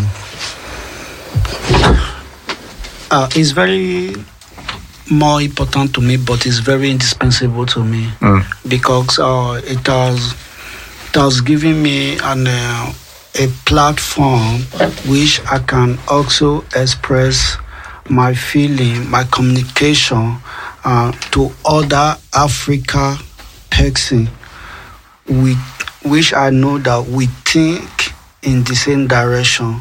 So we are not against each other, but we are we we, we are going on same vision.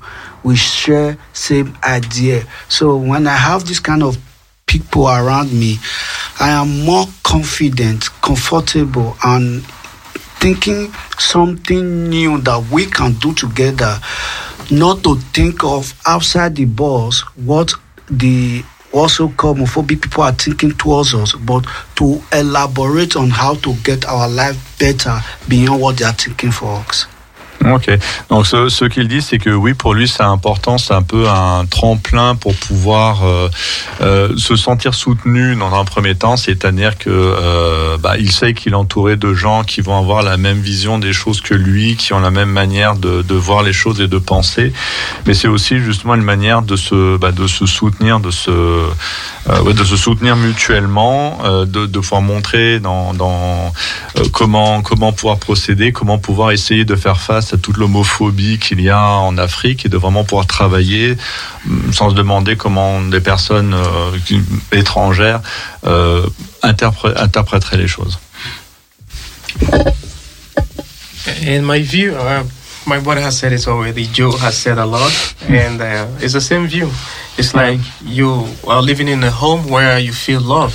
The people accept you for who you are, and uh, you accept them for who they are, and cordially you work towards achieving the dream that you want to do, that, that you want to live. Which dream? The happiness, the joy within, the feeling that you will not be discriminated when you're among them, the feeling that nobody will point finger at you. Ah, hey, he's one of them. He's a gay or she's lesbian.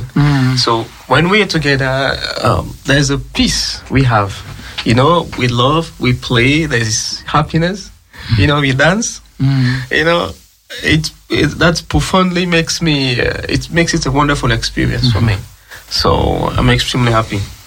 Donc bah, Steve, il, il corrobore ce que Joe vient de dire, que en fait pour lui de MSG, pouvoir avoir une communauté LGBT africaine, c'est vraiment une manière de pouvoir euh, se sentir à l'aise immédiatement, sans, sans avoir à, à penser de possibles discriminations, euh, de, de pouvoir bon, bah, justement comme ça s'épanouir, sentir que vraiment il est, euh, il est chez lui en fait. Très bien, et ben ça je trouve extraordinaire que le MSG existe rien que pour ça.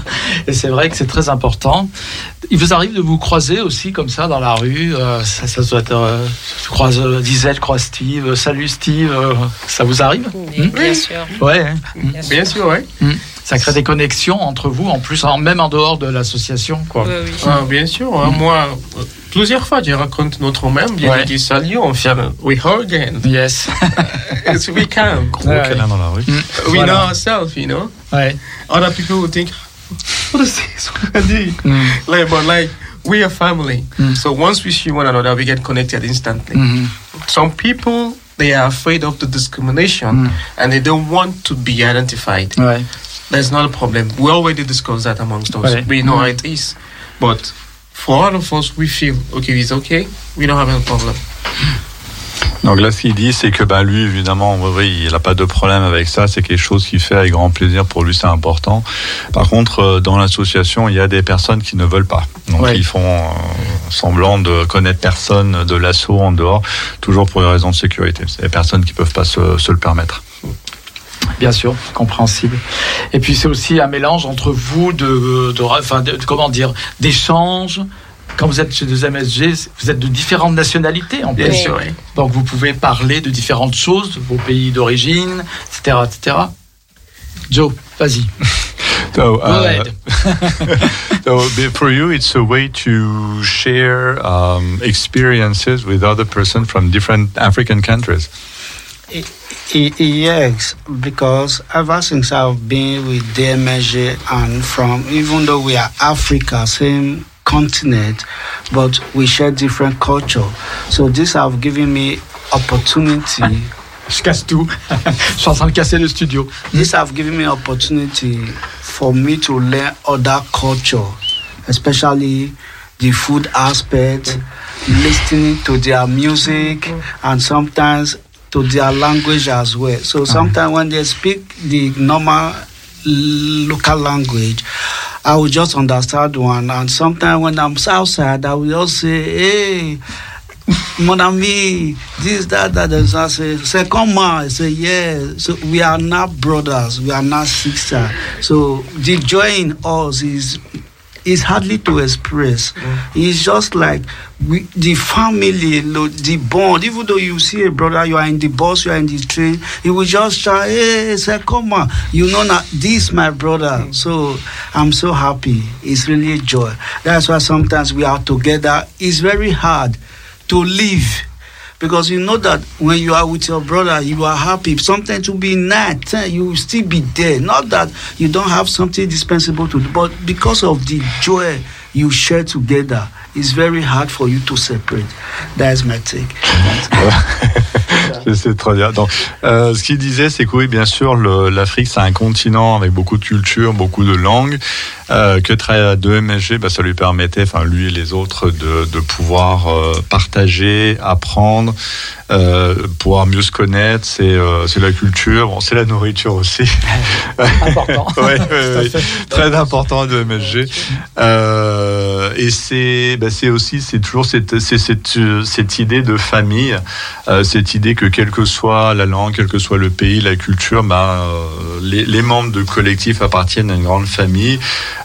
C'est c'est à l'extérieur, bah, c'est la joie de pouvoir voir quelqu'un que- qui connaît, qui reconnaît, de sentir qu'il appartient à cette famille. Et après, bah, c'est toujours la difficulté quand euh, il est dans la famille, quand il est dans l'assaut, de savoir qu'à un moment, il va falloir partir parce que bah, c'est 9h, c'est 10h et que bien falloir euh, voilà, rentrer, rentrer à la maison et là, bah, laisser tout ça derrière.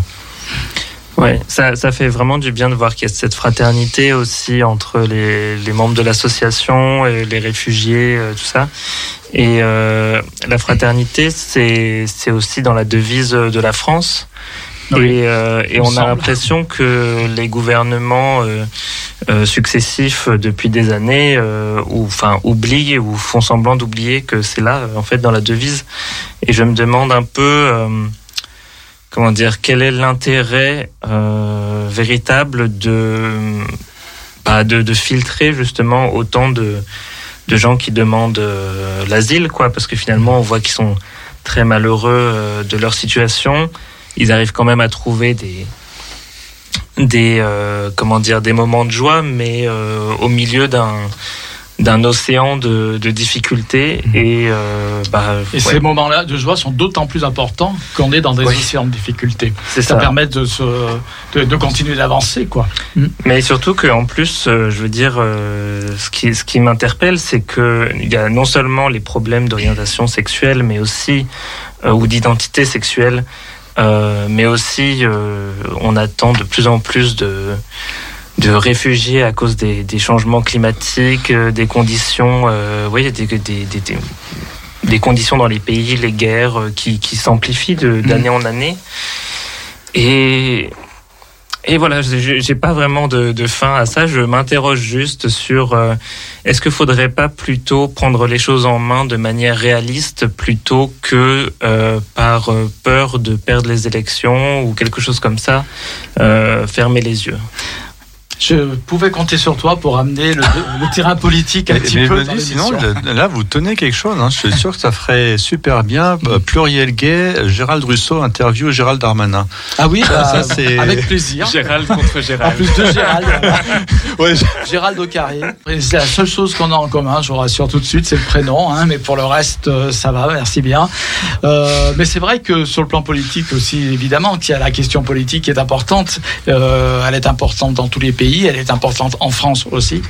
Et bien sûr qu'il y a un enjeu politique très important. Mais apparemment, ça, on va, va pas vraiment dans un sens plutôt euh, dans celui que tu sembles espérer, souhaiter puisque même le gouvernement actuel, euh, je dirais, est plutôt assez frileux sur les questions, sur ces questions-là, plus que frileux, Frileux, puisqu'il ouais. prévoit euh, Frileux, une législation qui va être encore plus filtrante, en fait. euh, D'après ce qu'on a, on a entendu dire, hein, par, euh, une, une législation, on parle de, de- de migration choisie, etc.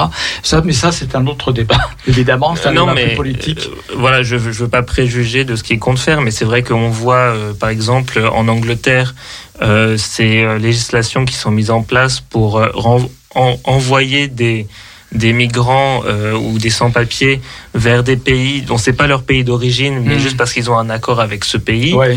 Euh, on se demande que- pourquoi, on se demande quel est l'intérêt de faire ça et euh, pourquoi. euh, Enfin, quel est l'intérêt pour la société en général aussi, quoi. Ouais. Et on se demande si ça va pas venir en France à un moment donné aussi, parce que disons que en termes de racisme, euh, les, les grands esprits entre guillemets se rencontrent et souvent ils se donnent des idées les uns les autres. Ouais. Et voilà, on voit que Mm. ce genre de choses euh, se propagent. Ouais. Il y a aussi, euh, la, alors je ne sais pas si c'est encore d'actualité, mais il y a la, la fameuse dublinisation des demandes d'asile. Ah, grand Dieu, si, si, c'est bien d'actualité. Ouais. Si, si, si. Mm. C'est, ça, c'est, ça, c'est les idées de génie euh, des, des pontes de l'Union européenne. Euh, Si, si, donc euh, il y a encore. C'est, c'est, euh, la- je crois que c'est- Dublin, c'est 40% des, des demandes d'asile en France. hein. Ouais. Euh, si, si ma mémoire ne me trompe pas, donc ça veut dire que bah, ça fait euh, deux personnes sur cinq qui peuvent pas demander l'asile en France parce qu'elles sont dans la procédure Dublin. Ouais. Enfin, on, on précise pour les auditeurs qui sont pas au courant que ça veut pas dire qu'ils arrivent ou qu'ils demandent à Dublin en Irlande. C'est juste les accords de Dublin qui font que euh, ils doivent, ils sont obligés de demander l'asile dans le pays de l'Union européenne dans lequel ils arrivent en premier. Voilà. On va, on va devoir conclure, donc on laissera la parole à Lisette, à Steve et à Joe en conclusion. Moi, j'ai juste quelques petites annonces à faire, mais pas grand-chose. Je voulais parler du dernier numéro d'Hétéroclite.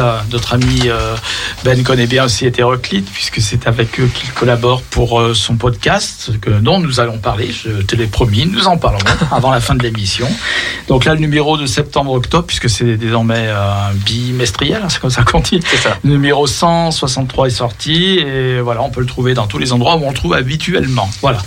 Euh, et il y a des articles bon, culturels comme d'habitude, hein, évidemment, sur la- la- l'actualité culturelle euh, de la région Auvergne-Rhône-Alpes. Puis aussi quelques petits articles très sympas. J'en ai relevé un notamment où il revient sur euh, l'asso- la- l'association Arcadie. Parce qu'avant de MSG, il y avait d'autres associations. Et l'association Arcadie, dans une époque différente de la nôtre, où être euh, LGBT, c'était être euh, marcher la tête euh, penchée et se Bah, faire LGBT, petit. ça n'existait pas. Alors d'abord, on ne sait pas le LGBT. D'ailleurs, Arcadie parlait de homophilie Voilà, à l'époque. ouais. Voilà, homophilie. Voilà. Donc, Hétéroclite qui a fait un article sur Arcadie, donc cette association qui a été créée en 1954 par un ancien séminariste, hein, fameux Alain Baudry, qui est décédé maintenant, et euh, qui euh, dit bah, finalement ils n'étaient pas si ringards que ça, il faut recontextualiser. Parce que Arcadie a subi un, quelque part un peu ce qui s'est passé récemment aussi dans le militantisme, je dirais, en France, euh, et puis ailleurs aussi d'ailleurs, c'est que dans les années 70 sont arrivés les nouveaux militants, euh, le phare, les GLH, etc., qui étaient d'une inspiration différente de celle d'Arcadie, qui était plus on est gentil, on est bien propre sur nous, on fait pas trop de bruit, bon voilà. Et donc à ce moment-là, évidemment, il y a eu un clash, c'était un clash générationnel en réalité. Peu le même clash qu'on a vécu ces dernières années avec euh, les nouvelles formes de militantisme, qui ne sont pas si nouvelles que ça d'ailleurs, euh, contrairement à ce qu'on pourrait croire, euh, où il y a eu un- il y a des conflits intergénérationnels au centre de LGBTI en est un exemple euh, voilà de bien précis hein, de ces conflits qui peuvent exister au sein même de la sphère militante euh, du microcosme militant LGBT. Voilà. Et donc il réhabilite un petit peu Arcadie. Il dit ben, il faut revoir Arcadie sous un œil plutôt d'historien, de revoir d'où ils viennent, l'époque où ils étaient, etc., etc. Bah, se rappeler d'où on vient, quoi.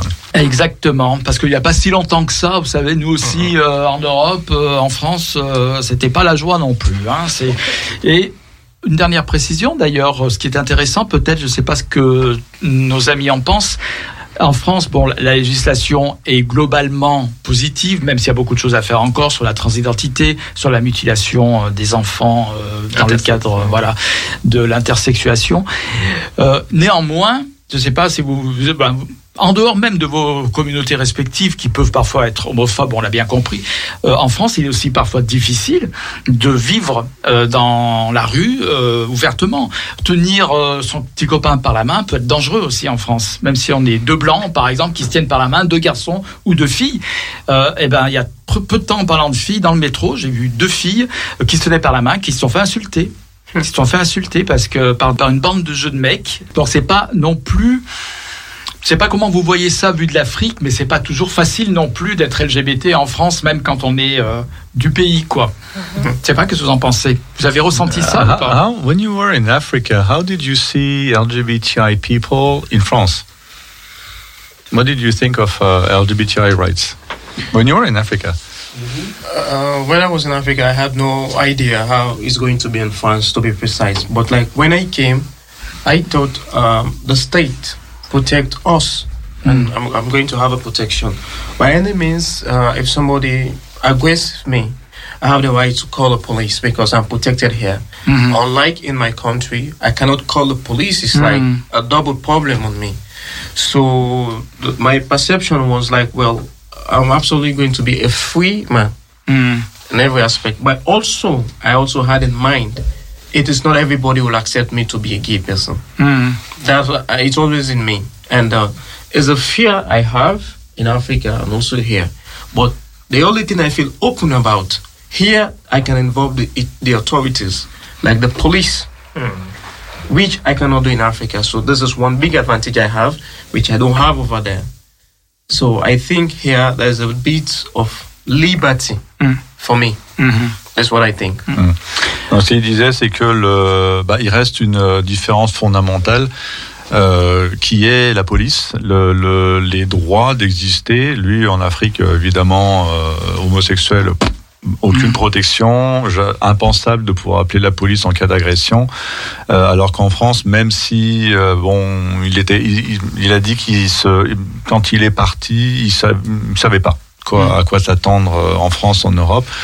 Euh, effectivement, bon, il découvre que c'est pas tout rose et que c'est pas c'est pas forcément euh, ce qu'il aurait imaginé, mais il y a cette différence de dire qu'en France, il sait qu'il est protégé, il sait qu'en cas de problème, il va à la police, la police est là pour le protéger. Malheureusement, l'émission va toucher à sa fin. Donc, le mot de la conclusion reviendra quand même à, à Lisette, à Steve et à Joe. Quels vos, votre, vos espoirs, quoi, maintenant, à l'heure actuelle? Qu'est-ce que vous souhaitez le plus? Ben, moi, je dirais avec ou sans papier, euh, je défends mon drapeau. Je reste lesbienne et je milite. Eh ben, on apprécie. Bravo. Steve? Si on- Oh, what is your hope Ah, right my, now? My, my hope, uh, I wish to continue. To, uh, my hope is to continue to live my life to be a happy person, and in all to be able to be integrated into the French society. Ok, donc euh, bah, pareil, hein, c'est de pouvoir continuer à être qui il est, à se développer et à s'intégrer dans la société française. Uh, my hope is um, first to use my talent as an LGBT artist to speak nothing but the truth and to give freedom to the speechless people that there is hope beyond what they are living today. And also to as an activist also to speak to people that can there are a lot of people that don't have, have opportunity like the one I have today to be here. So my hope today is I will keep on speaking for mm-hmm. them that there is hope beyond my hope. I have hope now because I'm here, but they don't have the hope. Mm-hmm. But me being here is telling that that there is hope.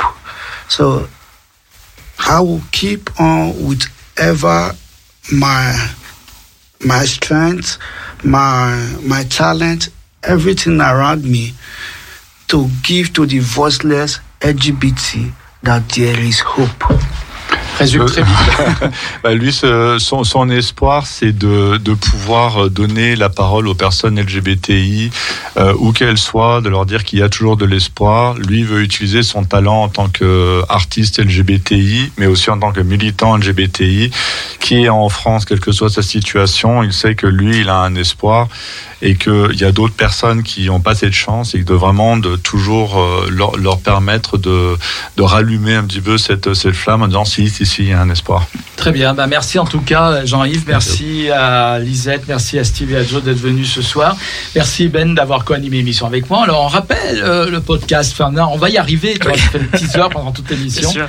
Alors vas-y. Euh, oui, donc le podcast est Lyon So Queer que vous pouvez retrouver sur Spotify, Apple Podcast et partout ailleurs dans les euh, là où on stream les podcasts. Et vous pouvez suivre la sortie des nouveaux épisodes et les nouvelles sur euh, notamment sur Instagram et Facebook Voilà. euh, sur la page Lyon So Queer. D'accord, donc euh, très vite, le, le podcast d'un jeune arrivant à Lyon, voilà, qui découvre la ville. Et bientôt, ça va être obsolète parce que ça va Oui. faire longtemps que tu seras lyonnais. Voilà, donc merci Bernard d'avoir assuré comme une bête, comme d'habitude, la technique. Et on avait prévu un troisième titre que vous avez amené, mais on n'aura peut-être pas le temps de l'écouter en entier. Mais on va le mettre quand même, c'est Lil Nas. X. X. Absolument. Black boy with the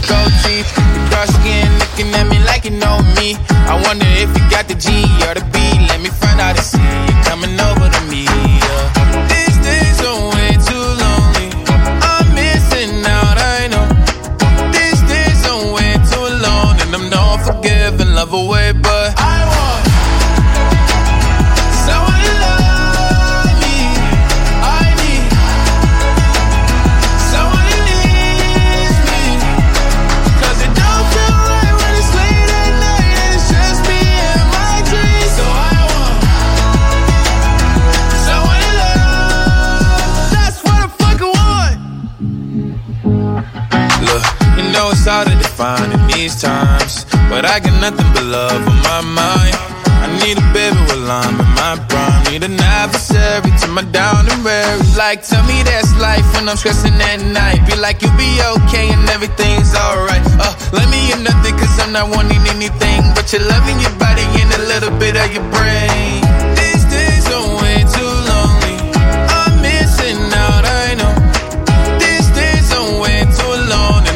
And I'm not love away, but I want someone to love me. I need someone who needs me. 'Cause it don't feel right when it's late at night and it's just me and my dreams. So I want someone to love. That's what I fucking want. I want